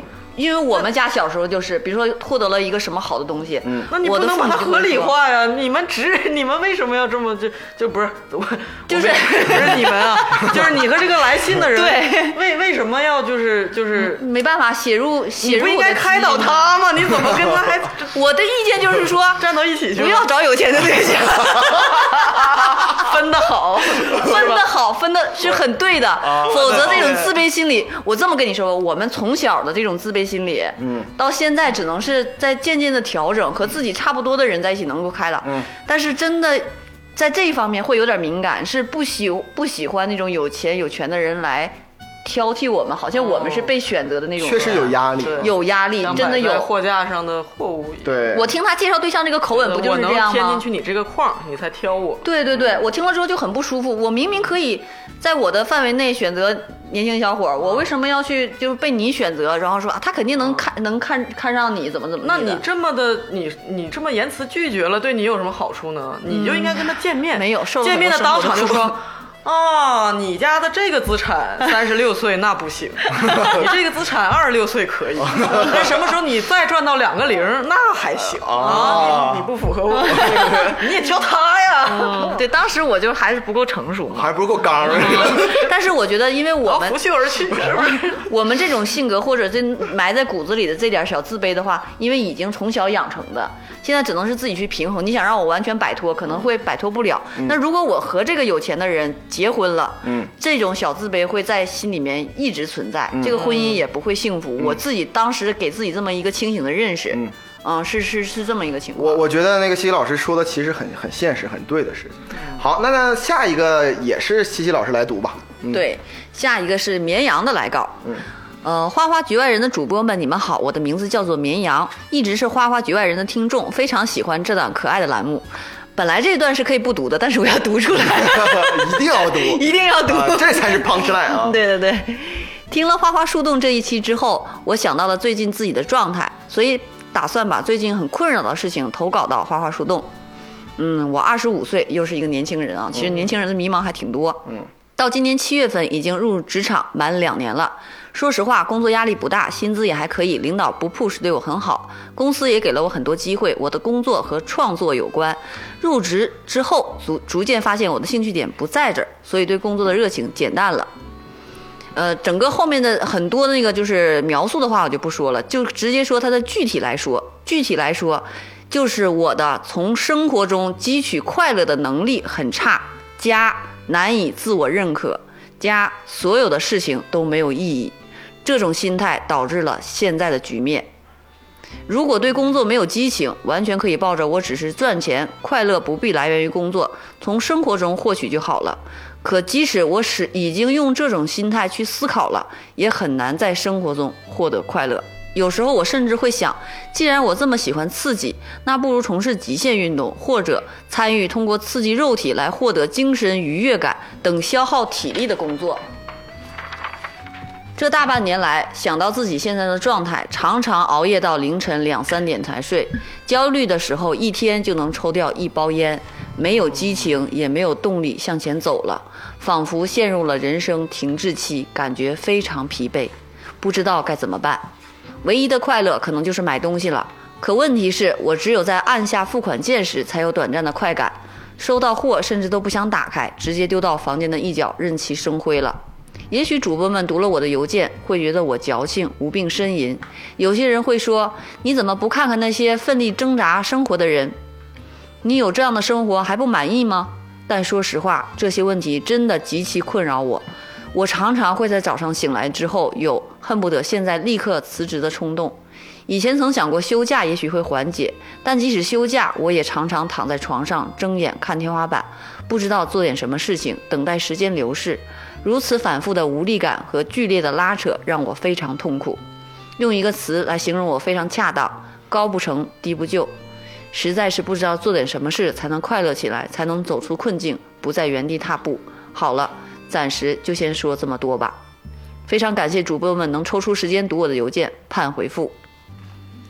哎，我觉得那个那个后边那个 postscript 那个那个应该是读这个，因为他说了那个保持自己的身体健康永远是第一位的，希望主播们天天快乐，身体健康，事事顺利。非常感谢你啊，我是很希望，对，太有爱了。对，太有爱了啊。首先，我先说一下我的第一观点啊。我虽然不是专业的医生，但是我可以初步的判断这位朋友有抑郁的倾向，建议进行正规的心理咨询。这是我必须要第一个先说出来的。为什么这么说呢？因为我曾经 就是曾经也是有这样的一个一个一点小经历吧，但是我觉得我现在挺好的。嗯，确实是有一个阶段，我每天早上在上班的路上都会，就早上从早上睁开眼睛开始，我就觉得人生毫无意义。嗯，就是我也没故意去想，但是这个人生毫无意义这句话就会蹦出现，就会蹦到脑子里，然后就会胡思乱想，嗯。就会觉得干什么都没劲，嗯。就会想到很一些极端的事情。嗯，我我的想法跟你有有一些不同。我看完这个之后呢，虽然他呃就很迷茫，然后生活中出现一些事儿，然后感觉呃很难自我认可啊，所有事情都不快乐。嗯，我觉得这种状态啊，只有在我年轻的时候出现过，哦，就是。我我我感觉啊，所有年轻人都是这种都迷茫都是这种状态。嗯，你有这种状态，说明你真的是二十五岁。哦，我太怀念这种状态了，我现在一点儿都不迷茫，那 我我倒不怀，我倒不怀念这种状态。我真的是不不太欠打了，这个人。啊，对，这个状态真的很痛苦，很痛苦的。不是说年轻的那个事儿，因为我我有这种状态的时候，也不是年轻的时候，也是三十多了。哦，嗯，三十多你也年轻，李嘉洲，小心卷土重来，你的愿望都会变成现实。我想说的第一个呢，就是他这个通过合法的途径啊，获取你的这个刺激 和精神愉悦，啊，哎，对，这个就提醒的好。对啊对对对对对对，对吧？因为他说好像比较想要就是获得快乐，并且不断的就想要这个足够的刺激和愉悦。嗯，这个东西就是不可能是一直人是那样的。对嗯肯定是有有起有伏的。对，嗯，就是你追求这个一直快乐，那也也不可能。但是你现在的这种持续的低落，肯定也是不健康的。我相信这个绵羊他自己有这个很多的思考，我我觉得他写的也非常清楚，而且他描述他的那个文笔也很好，描述自己的这个心境，嗯，也也非常的，他不是那种说我就是毫无思考，或者我就是痛苦，嗯或者说我怎么样，其实他他是有一个脉络的。然后他思考的结论呢，最后归到了说人生无意义，就是人生他的他的这个停滞期和这种疲惫的感觉，他归结于他觉得人生没有意义。嗯，我觉得这个结论是，就是是对的 就是是对的。你就像包括西西说 他抑郁的时候，我现在也认为生活是没有意义的。对吧？对呀，但是通过这个结论，我我正是因为看了他的推论，我觉得就是这样，嗯所以我觉得这个推论既然得出了，嗯，你就不用再想了你，你不要对，就不要再想，你要接受它，对你不要说我我怎么才能推翻这个结论，我怎么才能让人生有意义起来？对，我觉得这就是思路就反了。对你得到这个答案，人生无意义之后，那不就好轻松了吗？对，就好像这篇作文就是自由作文，不是命题作文了呀。嗯就是这不就是就是是不是说说俗一点儿，向死而生还是怎么着？我觉得你你说的太对，你知道我怎么摆脱这种这种？其实我现在也没摆脱，我但是我是这么想的，就是在我我上班非常不愿意上，就是那个每天每次在上班路上，我都想、就跟他说的一样，都想立刻辞职，对很难，然后就觉得生活完全没有意义。但是我最后就问了自己这么一句话，你就说你活不活吧？嗯对我自己进行了灵魂拷问，你就说你活不活吧？答案是活，因为什么？你得活呢？就是还有很多家人呐、什么这些，啊这这这这重重的考虑吧，而且也没达到那个程度，也没达到就是马上就真的活不了的那种状态。那好了，我就对自己说，如果你要想要。活的话，你答案就是我还想要活的话，就不用再去纠结这些问题了，你就去做那些你让你能活下去的事儿就可以了。所以说我每天到单位都表现出特别积极的状态。你想活嘛，你就要吃饭，你不管你爱不爱这个工作，你就要拿出这个状态来。你要吃饭，你要活下去。嗯嗯，其实我想呃对话一下主子老师，主子老师说的特别的对，嗯，但是其实来说，他其实我总结一下主子老师说的话，就是四个字儿，就是你要看清这人生本身之后，顺其自然。嗯，这个，但是其实我想跟主子老师说哈，这个顺其自然这个事儿就很难。嗯，就是这个东汉时期，我的天，东汉时期啊，那那一派唱歌，要上江南。对，对儒家的时候那段呃时间就是在讨论，这人生其实最高境界，嗯，就是接受和顺其自然，嗯，这个是其实是个很难很难的智慧的，嗯，人这个其实出生之后就在逆天而行，总想着改变点什么。但我。相信绵羊有这个智慧。对，对我我也相信，我觉得他，我只能这么说，我就是说所有人都一样，而且你这个事情并不是很特例，而且顺其自然是一个人生智慧，就是慢慢体会吧，这是一是一场修行嘛。对，而且我们每个主播其实也都没有说真的活明白了，我 每天都完全没有。积极、健康、快乐的活着。完全没有啊，就是你的问题，也是大家就是现现代人很多的共有的。对。对，你也不要觉得就自己活不了，对。就是为什么就我这样？我们也在熬着。但他有一些症状了，为什么我说需要看？他有一些症状了，就比如说他常常聊聊的凌那个到那个熬夜到凌晨两三点才睡，然后就焦虑的时候一天能抽包抽到一包烟，而且他在想没有激情和动力往前走了，这个是就是出现症状了，你知道吧？这种症状，因为有些人的抑郁症，他就是整宿整宿睡不着觉，没错没错有啊症状的时候，你就需要去就医，就是当你自己觉得能调整的时候，就可以去调整。然后现在我想跟他说几个具体的东西，就是具体的东西，第一点就是要运动。哎，啊，很重要点就是要运动，嗯真的太难，你说 这一上来就比顺其自然还难，对吧？对呀，比顺其自然还难。也没有没有不难了。不是不是啊，这个运动运动很让人舒服啊。你可以先从简单的入手，就比如你可以先出去走走，快走，哎在阳光下快走，哪怕散步也行。嗯，散步也行。然后你最好的话就是跑步，嗯就是跑步，然后你去投入到这个跑步运动之中，然后出出汗。嗯，跳因为我之前不是去有看那个中医嘛，他说他甚至那中医告诉我说你，我说我我我运动，我在家里面就运动。他说你不要再老做这种呃室内的运动，嗯你要出去走一走，在太阳底下晒一晒，用脚接一接地气。虽然说对哦中医、这个你就不愧是中医，对你听我说，虽然对中医中医的这个争辩哈有很多，你觉得它有道理，或者是玄学，或者是没道理哈，这句话你听进去了。我听进去了，因为什么呢？因为当我自己走走进这个环境里，开始会有很强的格格不入的感觉，你知道吧？嗯，很难受。就是当我自己在这个街道上走的时候，我感觉很难受。但是经过了一天、两天、三天之后，你会觉得啊。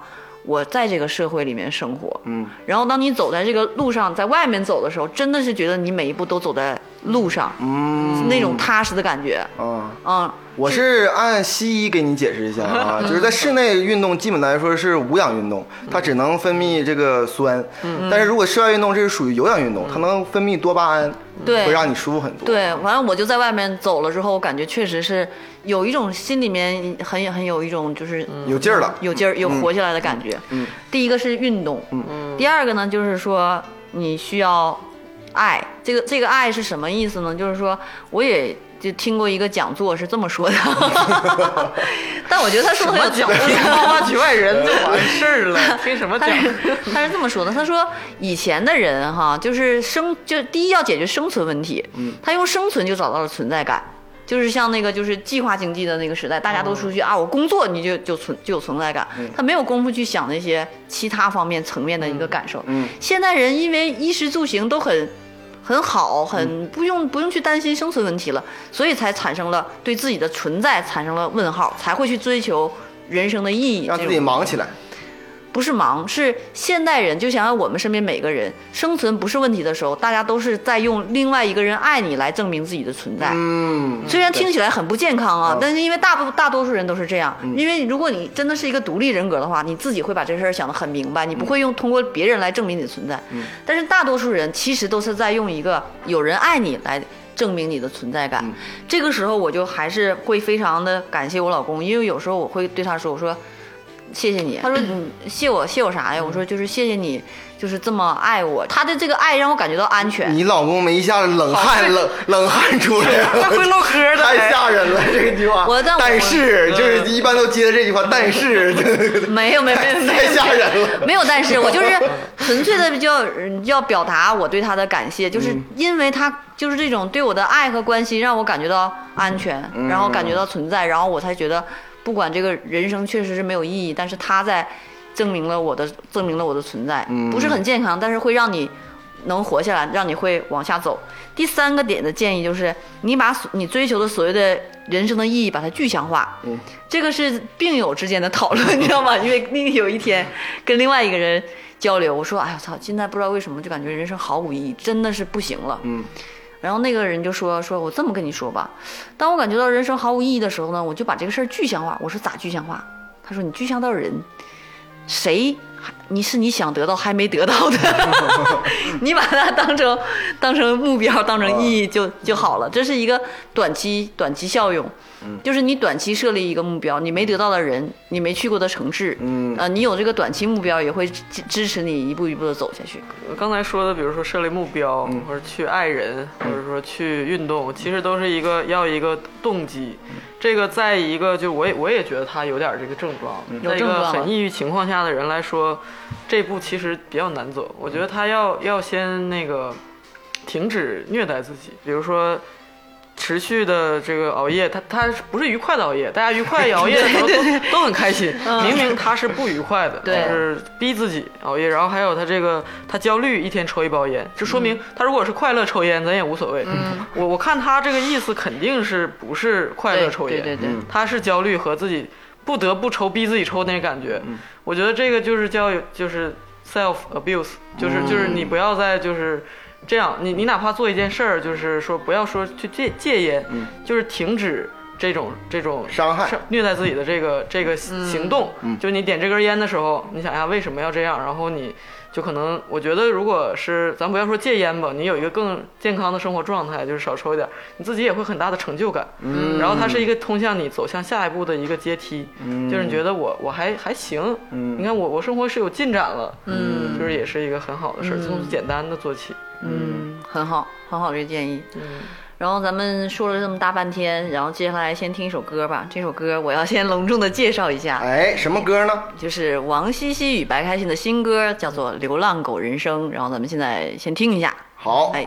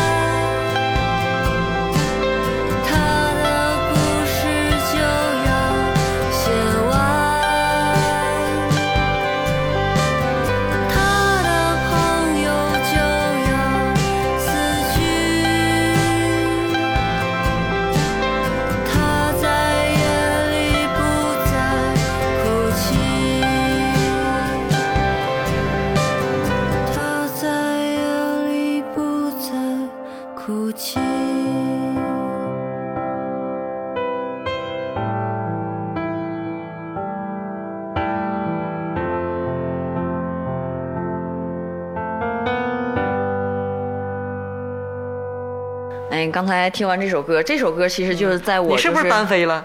啊？没有没有没有没有，是因为你。这首歌啊，嗯好啊，对，我主要说是这首歌的创作背景啊，虽然即即便是没有人要听，但是我也要强行的讲一下。这首歌的创作背景就是在刚才绵羊来稿中形容的一个状态，就是在我这个。呃，下班的加班，然后下班也是天挺黑了，而且还下起了雨，然后整个我的状态就是一路一路从公司往家回的过程中，我就觉得，哎呀，人生真的是毫无意义呀、然后自己感觉自己就像一个怎么说，就像我歌里写的那样，就是一个流浪狗，嗯，就有感而发，就写了这首歌，嗯。写了这首歌之后呢，就立刻发给了竹子老师听。竹竹子老师一听说，哎，还行，还真挺好听。嗯，我说那你就加加紧练琴吧，是不是？每天就是鞭策他加紧练琴，就这么一个一个过程。哎呀，我这意思，不要在节目上这个 再鞭策我了，嗯，整个咱们上半段大不了你就单飞。不不不不，不可以不可以，就非要鞭策你。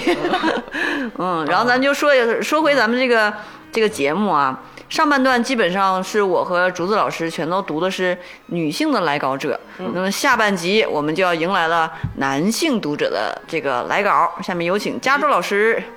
好，那个轮到我了哈。嗯。呃，我想说的是，就是上半场那个大学生哈，嗯，就是那个来稿，好好听听这个故事，对你人生很有启发啊，都衔接的这是啊。对对对对。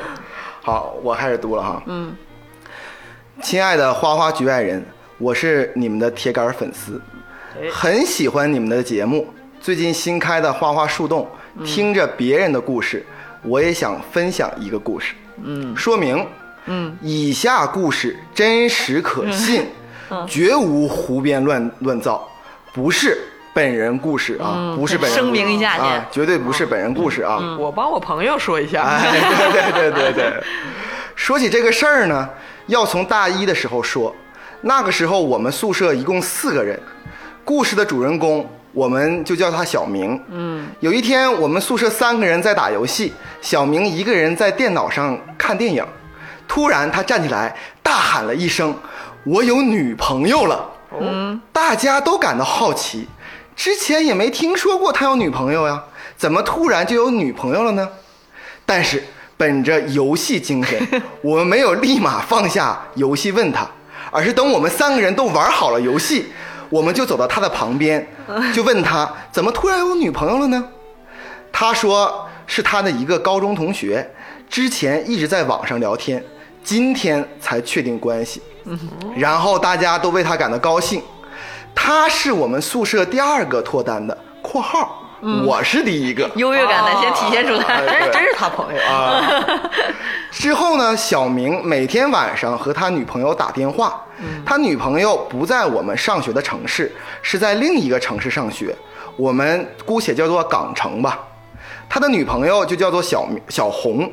嗯，后来大概过了十天，小明突然和我和我们说，有一个男的来找他，给他发微信。让他离小红远点儿。嗯，然后我们就感到很奇怪，小明和小红是情侣，怎么还出了一个男的呢？让小明离开小红，我们不明所以。后来小明就打电话给他的女朋友小红，问清楚了，那个男的是小红的前男友。嗯，小红也说他们已经分手了，叫小明不要理那个男的。后来我们就觉得没啥，毕竟已经分手了，就没有在意。大概过了两天，小红的前男友又发来微信，说了很多难听的话，话里还带着威胁。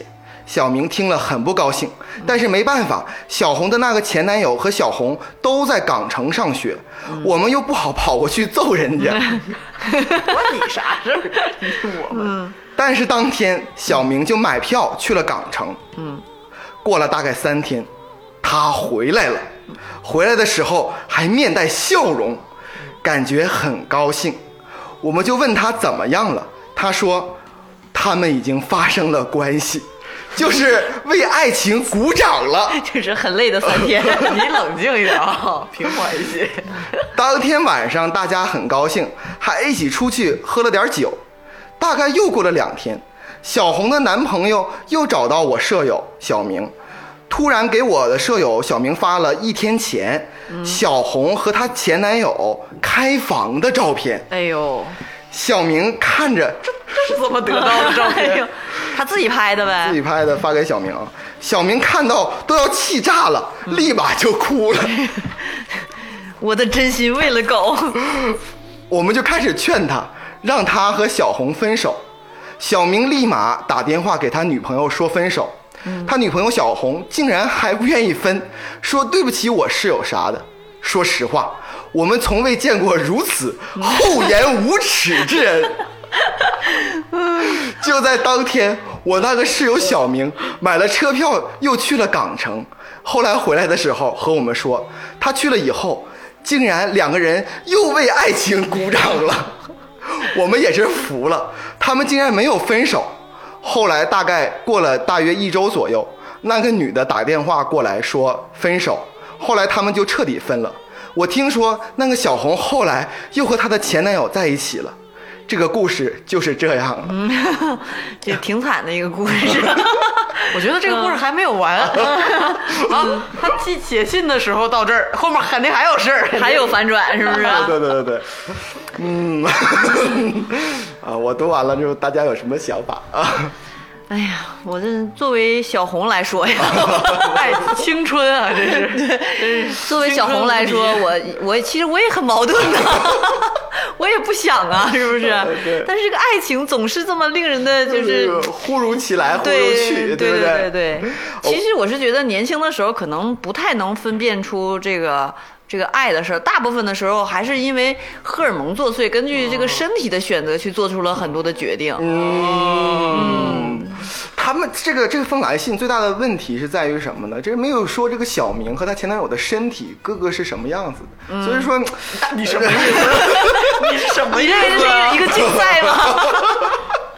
哎，我想说的是什么呢？就是说我真的想让，就是刚才那个大学生，就是看那个前男友抖音那个、那个人，好好看看。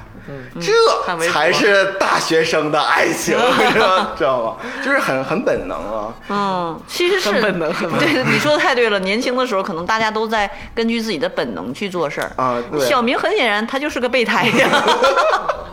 而且你这里边你看，也不知道小明前男友还有这个小红这三角恋之间谁的家庭条件好，谁的家庭条件弱，根本也不考虑，不考虑这个事情，看的就是体格。哎，就是体格，就是能不能买得起票，谁离得近？哎，对对对，就能买得起票，太残忍了，太残忍了。但是通过这个这个，我们可以看出这个一个备胎的自我修养啊。我觉得就整个吧，你就本能年轻，哎，就为你们高兴，这都是活跃的大学生活，很好。但是不要虐备胎了，就发照片儿还什么给人家。这个全篇故事咱们都可以归于青春，那就这件事儿太过分了。对，这是违法的啊，违法违法了，违法了啊！而且我想说的是什么呢？就是给投稿这个人啊，就要不是本人这个人啊嗯，他这个人啊，我觉得吃瓜群众，就是身为咱们这个花花绝缘人的粉丝听众，果然是有高素质。嗯，就是室友，就是说他有恋爱了，也照样不能放弃手中的游戏。对啊，游戏先玩好，契约精神哎啊，这个是不能坑队友，我就觉得非常非常厉害，而且很有义气。要是在同城，我们就去揍他了。跟你有什么关系？还义什么气呀？必须得人家揍人家花花世界的恋爱，你跟你你上他反对这门亲事。而且我觉得他吧，首先来说，呃，就是咱们这个这个投稿这个人哈，有两点优秀的品质。嗯，第一点品质呢是够义气。嗯，什么叫够义气呢？就是第一次这个小明和小红为爱鼓掌之后，回来之后他们一起去吃了烧烤。嗯啊，就是。为朋友开心为朋友的高兴而自己高兴。嗯。第二个呢，第二次他们又一次为爱鼓掌，这个说明这个咱们投稿人的第二个优秀品质就是有正义感。嗯。就他知道什么是厚颜无耻。对 这句话真的是绝了，写的。对，所以这个事儿其实反映一个问题，就是说，劈腿到底是可不可以原谅，应不应该原谅这个问题？你看这里面他三个人都存在这个问题，都原谅，来回原谅。来回原谅，对对吧？前男友原谅了他小红跟小明，小明又原谅了小红跟前男友。对，就差一个小红原原谅她前男友和小明，哎，对 就差这一个。是不是在当代大学生里面对爱情的这个忠贞观的想法变得不一样了？我是觉得哈，嗯就是严肃点说啊，就是我是觉得这不是爱情，嗯，这不是爱情，这只是这个荷尔 just for fun。对，我觉得这是过过家家。对，这就是荷尔蒙作祟，而且就是刚刚就是从这个高中那么很很紧张的环境当中去了大学放羊了，然后就是感觉要体会一下所谓成年人到底是怎么恋爱的爱情生活。呃，感情生活这样的。像电视剧里一样。啊，可以要要轰轰烈烈。可以。轰。我刚才就说了嘛，就是轰轰烈烈，同时出两个，一个都不够。对，那咱们那个那个提给他们提提建议吧，我给咱们投稿人这个提供建议啊，请你继续投稿，啊对 对。很中肯。这个千万不要停。这个关于小明的事儿，我想知道更关注一下更多，你知道吗？我想知道更多，不要停啊！这是我唯一的建议啊，保持啊。好，那个，那么咱们就看下一个投稿。这篇投稿的那个投稿者呢，名字叫小詹啊，是一个男性啊。这篇投稿其实很长，然后主要讲述了这个他这个二零一九年这个坎坷的经历呢，然后就给我们讲述了。但是我们今天呢，只节选他呃一段他那个爱情的部分来给大家分享一下哈。我先介绍一下我个人的背景，我大学是学建筑工程专业的，大学毕业后就从事房地产营呃销售行业，到今年已经从业十五年了。十二年前来到海南，也赶上了这个行业在海南的爆发期，自己也从一线销售做到了中层管理，先后就职代理经纪公司、民营开发商、央企开发商。嗯，就是一个多金的中年人了。嗯，大年初五，我照例去乡下我师傅家拜阿婆求财。这个所谓阿婆呢，就是当地的一种呃菩萨的神啊，其实是一个风水先生，类似于这样的。嗯，师傅问我今年除了求财，不求点别的吗？你都老大不小，该成家了。我说这也不是想成家就成家的呀，始终遇不到合适的。结果师傅说屋里有一个女孩儿，也是从三亚过来拜阿婆的，跟你一样也是做房地产的。嗯，我叫她出来，你们俩认识一下。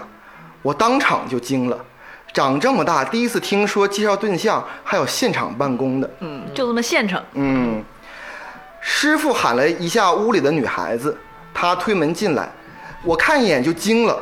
原谅我就是颜控，真的是肤白貌美大长腿。我耳畔仿佛传来了《新白娘子传奇》的 BGM。京城山下 白素贞，洞中千年修此身。我强行冷静下来，我在想，师傅可能是在考验我，可是我怎么可能经得住这种考验呢？然后师傅说：“你们两个加个微信吧。”我说好，然后就加上了。因为做法事我是排在那个女孩子前面的，我就做完先走了。开车回三亚的路上，我一路单曲循环《新白娘子传奇》里的前世今生。嗯 等到后面就是有事儿没事儿跟人家各种搭讪、各种聊，才发现原来他去师傅家也是通过我一个朋友知道的。我那个朋友也是通过我才认识师傅的。嗯，原来这缘分全是我们多年我多年积攒下来的人品，真的是帮助别人就是帮助自己呀、嗯聊了一段时间，我就煲汤送给他，送花、约吃饭、看电影之类的。情人节那天就确定关系了。其实到情人节才认识不到一个星期，嗯，一切发展的都很迅猛，不到两个月就搬到我家住了。他比我小五岁，也三十多岁了，家里面也催得急，所以也就打算差不多半年一年就结婚算了。嗯刚开始的时候还挺好的，一起自驾出去玩，都挺开心的，也打算准备结婚了，家里的家具家电都换了，求婚的戒指也定了，但后来时间久了，发现生活习惯还是不太一样，而且感觉他特别不理解我。一开始觉得可能就是女孩子爱撒娇，后来次数多了，我发现不是撒娇，他这就是无理取闹。嗯后来忍无可忍，我就跟他大吵了起来，他就走了，我也没理他。我也想先冷静下，考虑一下还要不要跟他在一起。结果有一天，她闺蜜给我打电话说她喝醉开车被警察扣了，嗯，我就给她找人，花钱从看守所捞出来。但醉驾这种事儿是触犯刑法的，吊销驾驶证肯定是避免不了。结果他一出来，劈头盖脸的就就是就说是因为我，要不然他不可能喝酒开车。我当时就晕了。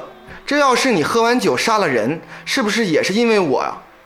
后来我才知道，当时他喝完酒开着车，还给我妈打电话，我妈叫他把车先停下来，他也不听，后来就被警察给抓了。好在没撞到人，后来就分手了。这事儿给我弄得挺郁闷的，钱也没少花，心也没少操。感情这种事儿还是不能太冲动啊。结束了。嗯，这个事儿你看，他聊到一这一点，就可以回答了之前第一个小气泡的问题，就是说，呃，这个多久同居算是适中？嗯你看人家这个就是。从情人节才认识到不到两个月一不到一个星期确认了关系，不到两个月就搬到我家住了。嗯嗯这个就是他认为两个人都认为一见钟情，那就是随时随地，嗯这根本没有一个标准。对，嗯，而且这个结果啊他们俩可能也不是一个好的结果，但是跟多久住没关系。对归因是，呃就他写的来看，是这个女孩好像又确实无理取闹。我觉得跟住有关系。哦如果不住在一起，他怎么会知道他无理取闹呢？他如果是每天只是分得很远一点，可能会好一点吧。还有继续演的一个过程。哦那这不早住早知道吗？那倒也对和你的加速理论是有道理的。但我认为这个不是说他女朋友无理取闹的事儿，啊从这个故事上来看哈，这就是一个典型的男性心理的一个变化。嗯，开始认为一见钟情，肤肤白貌美大长腿，对对太强烈了前世今生，对前世今生都来了啊。如果你那么笃定、那么爱这个人的话，你不会认为他的，你就会把他的无理取闹当成撒娇，而不是开始啊，你认为同样的事儿，开始你认为是撒娇，后来你认为是无理取闹了。对，这不是这女生的变化，是你的变化。生活时间久了吗？呃，但是我倒觉得这个呃事情都有程度之分。嗯就是他如果是他一面之词说他就是无理取闹，嗯咱们可能会说你这个男的就你这么说。但是这个他举的例子，我觉得蛮强有力的，就真的是一边醉驾喝完酒，嗯还给这个打电话，还给这个男的他妈打电话控诉。我觉得这确实又危险又奇怪，然后又这事儿办的确实是有点这事儿办的确实是作了，对啊但是咱们联系一下上下文儿，就是我们考虑一点。分手吗？不就是？不不，联系的上文是这个女孩是一个条件优越的女孩，嗯。啊，应该是一个被世界宠坏了的女孩，是。你能 get 到这一点吧？对。你想想，肤白貌美做房地产，而且这个，嗯，就是这个咱们投稿人这个男性哈，他不是说就是就是也挺有钱的，感觉上来说就是说比较呃事业有成。嗯，那他觉得就在他觉都觉得这个人是一个，就是他能一下子就能感觉她漂亮，那说明这个女孩肯定是万人迷啊，对啊，对，很多人会追她这个女孩啊。她一定是一个被世界宠坏了的女生。嗯然后呢，她也没受过什么委屈，而且问题是，当然前提我们定性啊，她的这个做法是错误的，不能醉驾啊。然后呢，嗯。这里面还存在一个问题，就是分手方式的问题，就是男人和女人往往存在这种一种这个对于分手的一个看法的一个误区。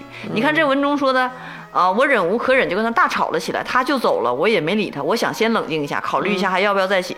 你说这个处理方式让这个女生怎么想？这女生就认为那咱俩是黄了还是怎么着啊？我觉得应该是他这个男性走出去冷静一下，然后让女性起码你不能赶她出去。我觉得要说，我的意思就是要说，如果你心中想啊，我也想冷静一下，那你就要跟她说，说我们要冷静一下，而不是无就是什么话都没有，然后就不联系了。就是缺乏沟通哈。对，太缺乏了。你说要我的话，我认为啥意思啊？那你咱俩吵完仗，你找都不找我，那咱俩就是分手了。而且这个女生如果是一个被一直被宠宠世界宠坏的女生的话，她肯定受不了这委屈啊。嗯她受不了委屈，她就选择了错误的方法来发泄她这种委屈。嗯，啊，但是她的这个行为不是没有依据的。你结合这个人的全貌来看，他应该是这么一个情况。最重要的一点是，他们还是相处的时间有点短，对，嗯、相处的时间有点短。其实这只是一个磨合的过程，然后他就很快的就放弃了。如果你认为这个事儿事情是命中注定的话，如果是一个命中注定的姻缘，你不可能那么快放弃，嗯你一定会去拿出耐心来包容他。理解他，然后就是把这个事情延续下去，这这是这是宠爱，而且我觉得他们吵架和他开始这种方式呢，我觉得可能是半年之内，我感觉有可能。嗯，因为你看他之前就是说啊、各种煲汤送花都很浪漫，还一起出自驾出去玩啊，都很开心。但是这我还是那句话，就是我刚才也在说，我就说生活不是都是开心。那开心持续半年也就开心够了，嗯，那开始面对生活中的琐碎了，可能你愿意吃辣，我不愿意吃，哎你你你这个袜子摆的这个，可能就会产生争吵。但是我的我想说的是，就是对话这个投稿人吧，就是如果说争执就是出现这种嗯不和谐的，你不去解决它，而一争吵完了就分手，那真的很难最后走到婚姻那个地步。对，所以说，我觉得这个投稿人其实你的内心并没有没准备好，并没有准备好结婚，我是这么觉得。我也觉得。我是嗯综合了一下，想了想，我觉得这就是中年人的一个嗯。爱情观吧。嗯。其实。你想从他这描述里面说，他比我小五岁，也三十多了，就说明这两个人都有了一定的年龄，嗯。都有了一定的年龄，到现在去考才去考虑这个恋爱呀、嗯。大家都会有一种基本的想法，就是大家都不太想受委屈了，嗯。都不想在这一段感情中成为那个弱势的一方、忍让的一方，嗯对所以才会出现这种情况。对这一篇投稿跟我刚才读那篇正好形成一个特别鲜明的对比啊、这个男性这个视角，一个是气炸了哭了。一个是，其实就是说，其实他越越年龄越大，越是对这个结婚这个事儿很谨慎。对这确实是一个很普遍的现象。他想的这个其实很对，小詹来稿这个小詹想的很对，就是这个女性的这些行为其实不适合和他这个目前这个状态走入婚姻。对他想过一个就是他就是愉快的日子，舒心的日子。嗯，但这个女生所表达出来的这个状态呢，就是有点作，有点就是超出他的掌控闹。轰轰轰烈烈。嗯对所以说其实可能他心中想，那我想要的婚姻生活，这个爱情生活可能不是这样，但就是这就是回归到我刚才所说的是，因为小詹也不想在这个感情里面受委屈，嗯，他这个女友也不想在这个感情里受委屈，所以注定他俩就是也走不到一起去。嗯嗯，你看他再看小明和小红，那委屈我都能受。对对呀、嗯，我觉得小红和小明绝对能走到一起去，对，对，这小詹和女友就是大家都不想受委屈了。嗯建议呢，嗯，今后的 今后的今后的人生中。今后的人生的恋爱建议吧，就 人生咱左右不了。这正好也出事儿了，也闹大了，就就正好分手了呀。嗯。我觉得这都很好。嗯。我是从两个层面呃来说，第一就是看过去，那么就这个女孩真不适合你，嗯。啊，分了就就分了，分了吧。啊，就一定要分了哈，这个事儿。这个第二是看未来，嗯，那你就是要想你到底是想谈恋爱，嗯，还是想结婚，嗯，你谈恋爱呢，你可以再找一个这样的，其实也挺有意思，有意思找谈恋爱找这种就是激激烈型的哎哎还是挺有意意思。但是如果说，对，但是如果说那个你要如果说想结婚了，嗯。真的是就是真的是想组建个家庭，老老实实的，那你也需要找一个就是需要对你有这样要求的一个女孩子，对就是也稳定下来。就你这种说想结婚了就老老实实的，就这个言论才是大家啊很油腻对吧对，就不是就是不是油腻，就大家惧怕结婚之后是不是啊框定生活了，就是呃对大家就怕这种。我的意思就是说，假如你发现你怕，嗯那么请不要结婚，直接就是找女朋友就挺好的。也就享受这个过程啊、花钱该花花，呃，该该去旅游去旅游。其实我倒觉得大家不用怕这种，对，就是不用不要定义婚姻的样子和模式。嗯，就是即便是两个，就是说结婚这两个人，不是说啊以后会不会就框定成一个特别平淡的婚姻，而不是是是这个两个合作伙伴，他俩的目标是一致的。就比如说我俩的目标都是过平静稳定的生活，嗯，你俩在平静的稳定的生活中，也可以创造出很多在平静稳定中创造出很多的乐趣来。没错啊，嗯那两个人都追求激烈，那你俩就结，你俩就结婚，然后就是你俩就互相激烈，一直激烈到老。每年去两次新西兰蹦极，啊对，就是婚后的生活是平淡还是不平淡吧？是其实是取决于你们两个共同的这个努力的方向、啊建设目标，对对对，跟跟干创业一样。首先你要 找到你的合伙人，跟你的目标是一致的。嗯嗯，共同的目标。嗯，好。成，那咱们来再看最后最后一个这个嗯。故事。哎，最后一个故事呢，这个就很特殊、嗯啊，很特殊。它不是一个情感类的故事，嗯而且它有一个很重大的一个不同，就在于这个故事呢是一种呃、对话体。哦，哦我看起来呢，仿佛看一个剧本儿。哎呦哎呦，啊，就这个来稿这个人呢，叫瘦瘦啊，瘦瘦来稿，我非常感谢他，因为我一直有个导演梦嘛，啊、所以呢，我我一直感谢他啊。我我就因为很长哈，我就跟竹子老师配合一下，哎同时呢，这个呃，我一些这个叙述部分呢，我就用我自己的语言来给他概括一下啊。他是怎么回事呢？就是瘦瘦这个瘦瘦瘦瘦这个人啊，他去他其实去考驾照，考驾照时间呢，他就感觉这个是这个很空闲，于是他想做一个兼职，嗯然后他去做兼职，这个兼职是什么呢？去一个 KTV 啊，去当服务员。哦，KTV 的兼职，哎，对他觉得这个很好啊，这个是来来稿人呢是一个男性啊，然后呢，这个 KTV 有什么条件呢？是晚八点到凌晨一点呢去工作，日薪是两百块钱，哎，很诱人。然后三十天他就能挣六千块钱，这个大概考这个试考考驾照得需要一个月，他正好六千块钱外快，很很高兴，于是他就去了。去了之后呢，他呃他其实最开始的时候，他跟他一个朋友叫小 L，这两个人呢其实已经有了一种警惕的心理，还跟小 L 说，假如我这个进，假如进了传销公司哈，你就帮我报警，对对，就你帮我报，如果我半小时不出来，你就打电话报警啊。啥钱都想挣啊！这是。对，然后他就去这个应聘，但是确实不是传销公司啊。嗯。他应聘的时候呢，这个应聘者呢，这个出现了这个第一个人，他这个人的这个形象呢，我必须得原文描述一下。嗯。他上身穿着一个红色马甲，搭配着一件白色衬衫，嗯，下面紧身黑色裤，紧紧的卡着他的裆部。走两步，抬一下腿，调整一下位置，了解啊对，很细致。哎，对对对，感觉像是跳国标的，哎对对对对对是工装吧？这是，嗯，然后呢，他们就是进去之后呢，然后呃，这个人呢就给他说，我们需要有一个三天的岗前培训，嗯啊，要发那个统一的制服，但是这里有个关键点，说要交四百块钱的押金。哦啊，为什么要交押金呢？是因为很他他说很多人就是发了这个工作服之后，很多人就不来了，然后把这个衣服卷走。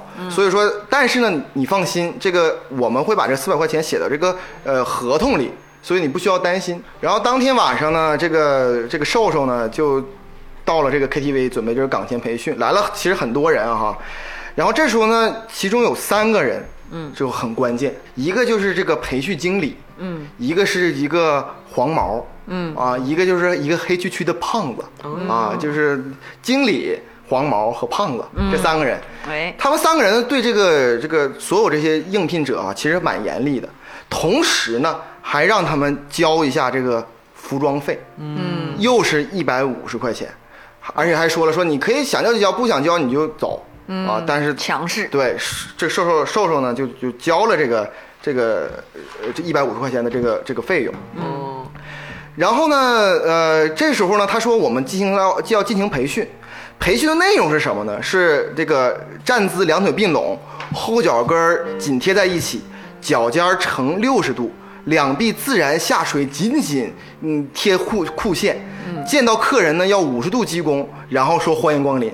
客人走了要七十度鞠躬，然后说下次继续光呃那个光临。然后站姿呢需要连续站三十分钟，跟军训一样哈。五十度鞠躬十五分钟，然后说还要说欢迎光临，要说十五分钟。你好，欢迎光临。对对对对对，是这样的。连续说，哎，接下来呢就出现对话，我跟竹子老师啊演绎一下。嗯嗯呃，文中提到这个瘦瘦瘦瘦这个投稿人呢，他是一名大学生啊。嗯 Action，嗯，你们这里谁是大学生？呃，我嗯，你大几了？呃大四，你觉得干这个有发展吗？我只是兼职而已啦。啊，你这样，你要想提前上岗，给我买两条中华烟啊，明天上岗。啊，经理啊，我我一个学生哪有那么多钱呢？我我我也就两包的烟钱吧。啊，那那你这样我也不挑，你买回来，今天你就先回去，能不能上岗？你明天看我眼色啊，肯定不会让你培训满站满三天啊，太累了，又鞠躬又下跪的。啊，OK，这段对话结束。那这个 瘦瘦当时心里也太啊社会了，太社会了。第一次这个大学生看到社会啊啊，，社会人遭遇了大哥，过了一下戏。瘾，哎，对，嗯。然后他呢就真的买了两盒烟，然后第二天就是给了这个培训经理，嗯。但是这个培训经理呢却没有出现。哦，他拿烟跑了，拿烟之后，这个人就没出现，只剩下那个黄毛那个和那个那个黑胖子呃、来了。然后这个时候呢，这个那个黑胖子呢，就继续的第二天继续在跟他说说什么要就是怎么端酒，呃，什么膝盖保持一尺远，就非常非常严厉呃这个黑胖子。然后而且很很很就是怎么说呢，就是很很 push 你，很很让你就是感觉不舒服。这时候他就是这个瘦瘦的心理感觉发生变化，说我给了两盒烟，怎么没有人来拯救我呢？这个时候呢，黑胖子走了过来，悄悄在耳边跟我说嗯昨天大学生里有你吧？：“有啊。”你坚持不住了吧？你出来，嗯我有事儿跟你说。我和你说吧，外头那些人没有一个能上岗的，押金其实退不了。啊，给你一个赚回来自己钱的机会，你你听，你跟我干，有提成。呃哥，我昨天给经理买了两包中华烟，他说那可以给我上岗的呀。什么经理？经理个屁！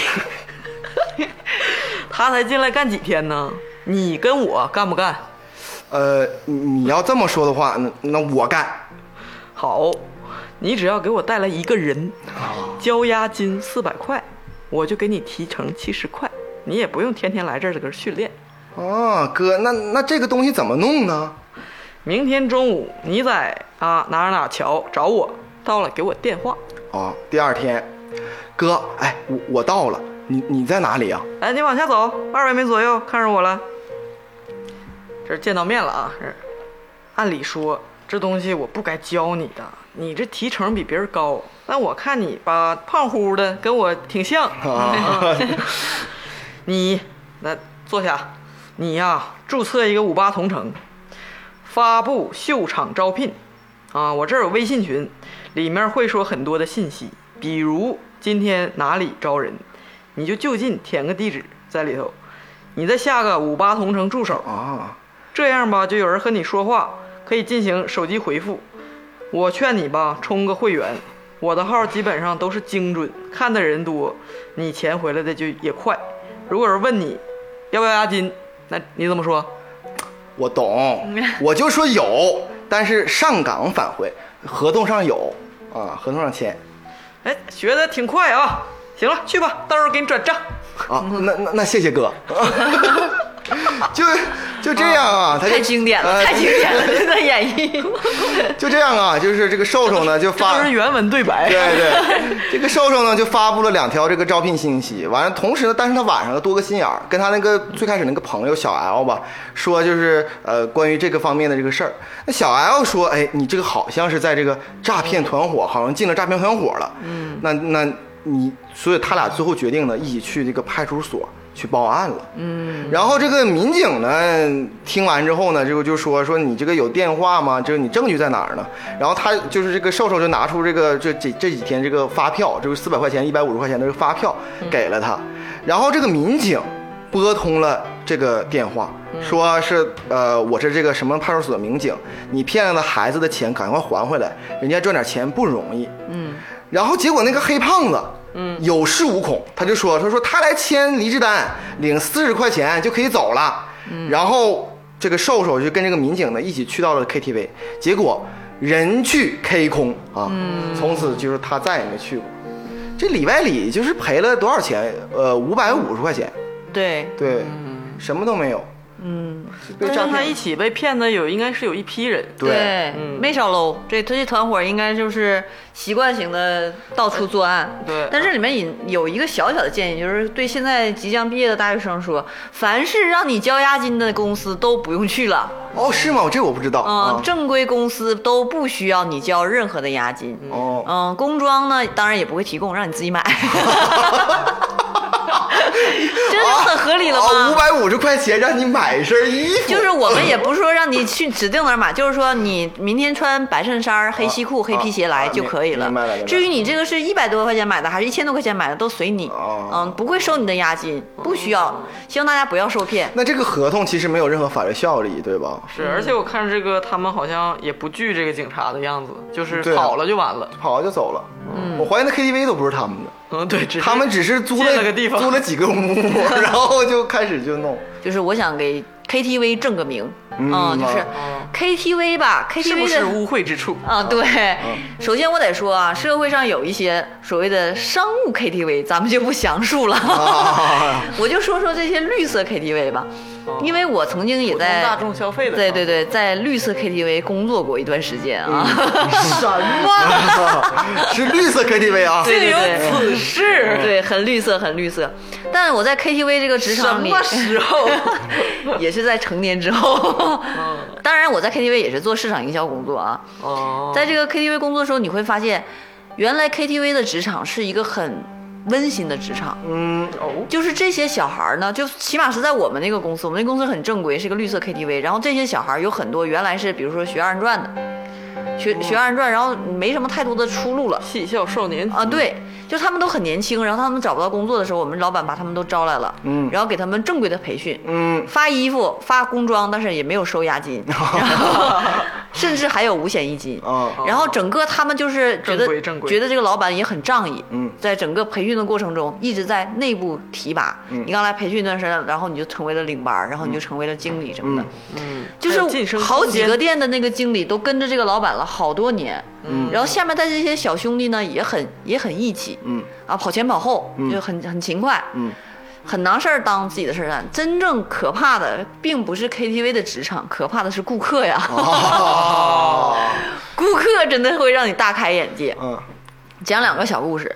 第一个小故事呢，是当时我不是在 KTV 工作，我是在一个商场工作，是但是这个 KTV 是在这个商场里面的嘛。嗯有一天晚上，就是来了某一个权贵大哥，就是在社会上具备一定地位的，就是你会对很人生怀疑，你知道吗？就是为什么这些大哥会做出这些匪夷所思的事情呢？对，这个大哥明明是已经喝了一喝了一摊儿，然后现在到来第二摊儿的情况下，到了我们这个 KTV，嗯。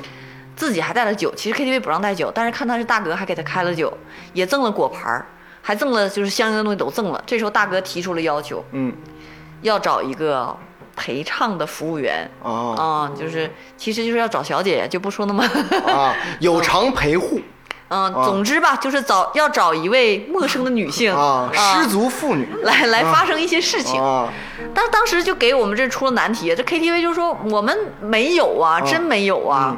你这社会上有那些商务的，你不去，就是咱也不能来难为我对呀、可能有点贵那个商务啊 嗯。但是这些这个这个这个 KTV 的这个嗯店长啊、经理什么就没办法了嘛，没办法就找到我们商场，说你看怎么办？因为这个权贵大哥的地位真的很高，嗯，然后是我们商场就是有联系，看出来呀这个地位 有联系，以后也需要用到，然后一直有只管我们越是这种商场的。大哥越抠，都自己带酒。嗯，哦，然后之后呢，就找到我们这个商场的领导了。我们商场领导说：“那这晚上挺晚了，你这都喝完第二摊了，我上哪跟你联系去呢？是不是？”你就跟他说商场关门了，我们这个这个领导非常不明智的给我们这个楼层管理员的女生打电话说：“你先上去顶一下。哦当时我听到这事儿，我他妈都崩溃了，你知道吧？对确实不应该给这个营运部的楼层就是对，楼层管理员的职员嘛啊，职员说这样吧，他 KTV 绿色的，然后现在我们一时马上找不到，你上去顶一下。那我算是什么呢？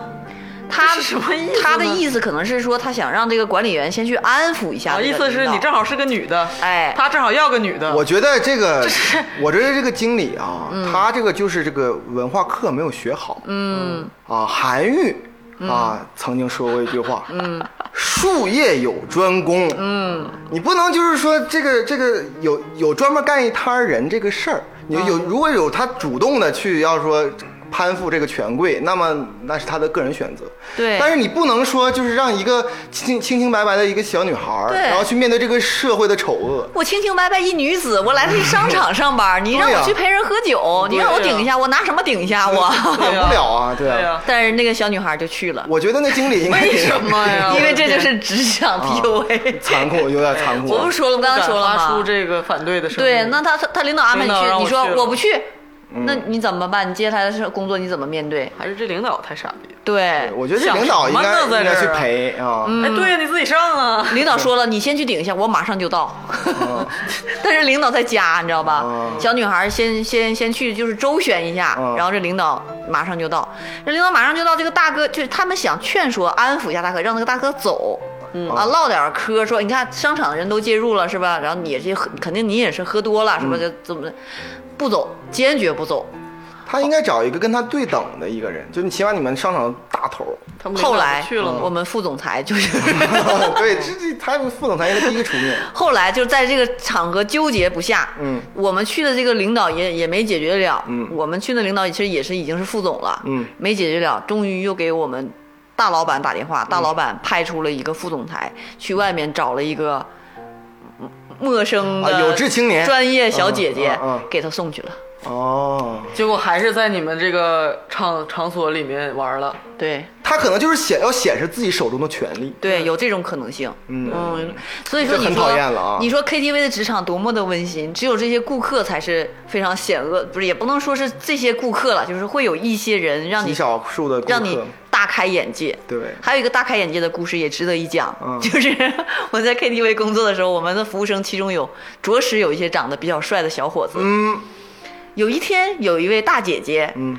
嗯，就是中年妇女，然后过生日，啊。和她的朋友们在 KTV 就也是已经喝完了，到第二摊到到 KTV 了，喝得很开心，也唱得很开心，嗯。已经喝得非常多了。有点上听啊。这时候，我们的服务生小哥哥推门去为他们进行服务的时候，被这位大姐姐一把拉住了。啊，一把拉住了胳膊，嗯。当然也在肯定他那些朋友也起哄了，我认为啊。大姐说：“我给你三千块钱，今天晚上你跟我走。好，你不要答应那么爽快，好吧？”小哥哥是很有原则的，说：“不行不行啊，我们纯绿色，而且我也对我们也不是干这个的，我们刚当个服务生，还得啊有这些业务范畴吗？”五千行不行？小哥哥就拒绝，嗯，就拒绝挣扎，嗯嗯，然后他那些朋友们肯定是加岗，嗯啊，那意思啊，我们能咋的呀？给你脸了或什么什么的，就是你知道社会上总有一些人就是非得要，嗯，非得要欺负人，非得要显示自己那种优越感啊，觉得自己很了不起，最后小哥哥也也没有办法，就跟他们干了起来。啊然后打架了，啊因为我们他挣扎的过程中，他那个推搡了起起哄那些人肯定说的是难听话啊，没错，哦。肯定说你他妈算个啥呀？我们还给你免怎么怎么，给你三千块钱还怎么的还多了，有这些话。小哥哥指定不能都是年轻小伙儿，嗯然后其他的服务生也过来了，一起就是发生了冲突，嗯嗯，肢体冲突。对，就干到了派出所，哦，然后这三千块钱也就 这个事件就是对，就就如果是我是那个小哥哥，嗯，我肯定一口答应 哦，你是这个价格。啊，我是一口答应。为什么？嗯，你想想，就是说，你说他不是想出去找一个小帅哥去办事儿吗？嗯。对不对？嗯，不可能大庭广众吧？嗯要么回家，要不要不去单独走。单独要走。我拿着三千块钱跟他们跟其他别人说了再见，我稳稳当当把这个已经喝多的大姐送到了宾馆当中。嗯，关上门，我拿三三千块钱事了拂衣去。那大姐就偏她未必一把把打不搂住呢。啊但是我我个人觉得哈，普遍来说，这个女性的这个力量嗯没有这个，尤其喝多了之后，嗯，可能没有这个男性力量大。嗯所以直接你把它放到这个里边酒店里，然后你直接走了，拿三千块钱就 OK 了。而且还有一个很重要的是，我觉得大姐醒酒之后，她不会再来找我。不，那您大姐说先办完事儿再给你钱。那我那就我就不要这三千块钱了，哦就是说让他休息好了。我也嗯就反正我不想有肢体冲突还，挺有那么点儿邪门的智慧。这就是我的价格。好，明码标价了，咱们今天也都知道加州老师的价格了。对对对。是取巧的东西，但是你心里也恶心啊。是那他确实是这就是一个你不喜欢的人，就是一个人在欺负你，就性骚扰，对，你还得照顾他，凭借你还想摆事儿，把他送到送过去宾馆，他他对你还动手动脚，这也挺恶心的。是挺恶心的啊。对啊，所以说就这种这种事儿吧，就是哎，就是奉劝大家少喝酒吧。我估计这大姐要不喝酒的话，我我估计多丢人呢！你说打到派出所去了，你说这太丢人了。你说到派出所，民警一问什么原因进来的，啊他非要花钱找我。这你就这个，何必斯文扫地？就这俩事儿都是。你说这大哥大姐是干嘛呢？他俩在一起挺好。成，那咱们今天这个呃所有的这个呃听众的来稿也都读完了，我们也就是也不是什么专业角度，都是比较主观的。嗯，我们把我们带入进去，如果是我们，我们怎么做？然后如果我们坐在旁观者的角度，对你有什么建议？嗯，也不知道对大家这个能不能有起到什么帮助。嗯然后我们说的话，当然大家也别太往心里去。嗯，啊，但是接下来的话一定要往心里去。嗯，欢迎投稿。对。哎，那个西西老师再说一下那个呃网址。哎，结尾还是要隆重的、啊，重点的欢迎大家来稿。来稿的邮箱是花花树洞的全拼，然后艾特幺六三点 com。嗯，来稿的这个这个这个这个内容啊，其实是不限的。嗯、你有什么想说的？你有什么迷茫？你有什么困惑？是吧？对，甚至有什么想倾诉的，都可以来稿告诉我们。但是大家在来稿的时候，就是当然了，我希望你们能够尽情的这个倾诉。嗯我们后期呢可能会对你的这个文章进行一些小小的处理，也希望大家就理解。嗯，你说开你说开心了，然后我们来把握这个尺度，然后也提前跟大家说一声。不是不是说处理，不是说说我们曲解，不可能，我们肯定就是要表达你要说的意思。但是因为因为今天来稿就有这个问题，就有的实在写的是肺腑之言，写的特别长，然后也非常感动，让我看。嗯，对，就很好。但是你说节目里读的话，它有一些技术难度，就是嗯，如果过于长的话，嗯，所以说有可能我们会把它那个稍作调整提精炼。简一点，精简一点的说出来，所以大家放心投啊，然后你们的每一个故事我们都会认真的去看，认真的去对待。嗯，行，那咱们今天的节目就到这儿，谢谢大家。啊，谢谢。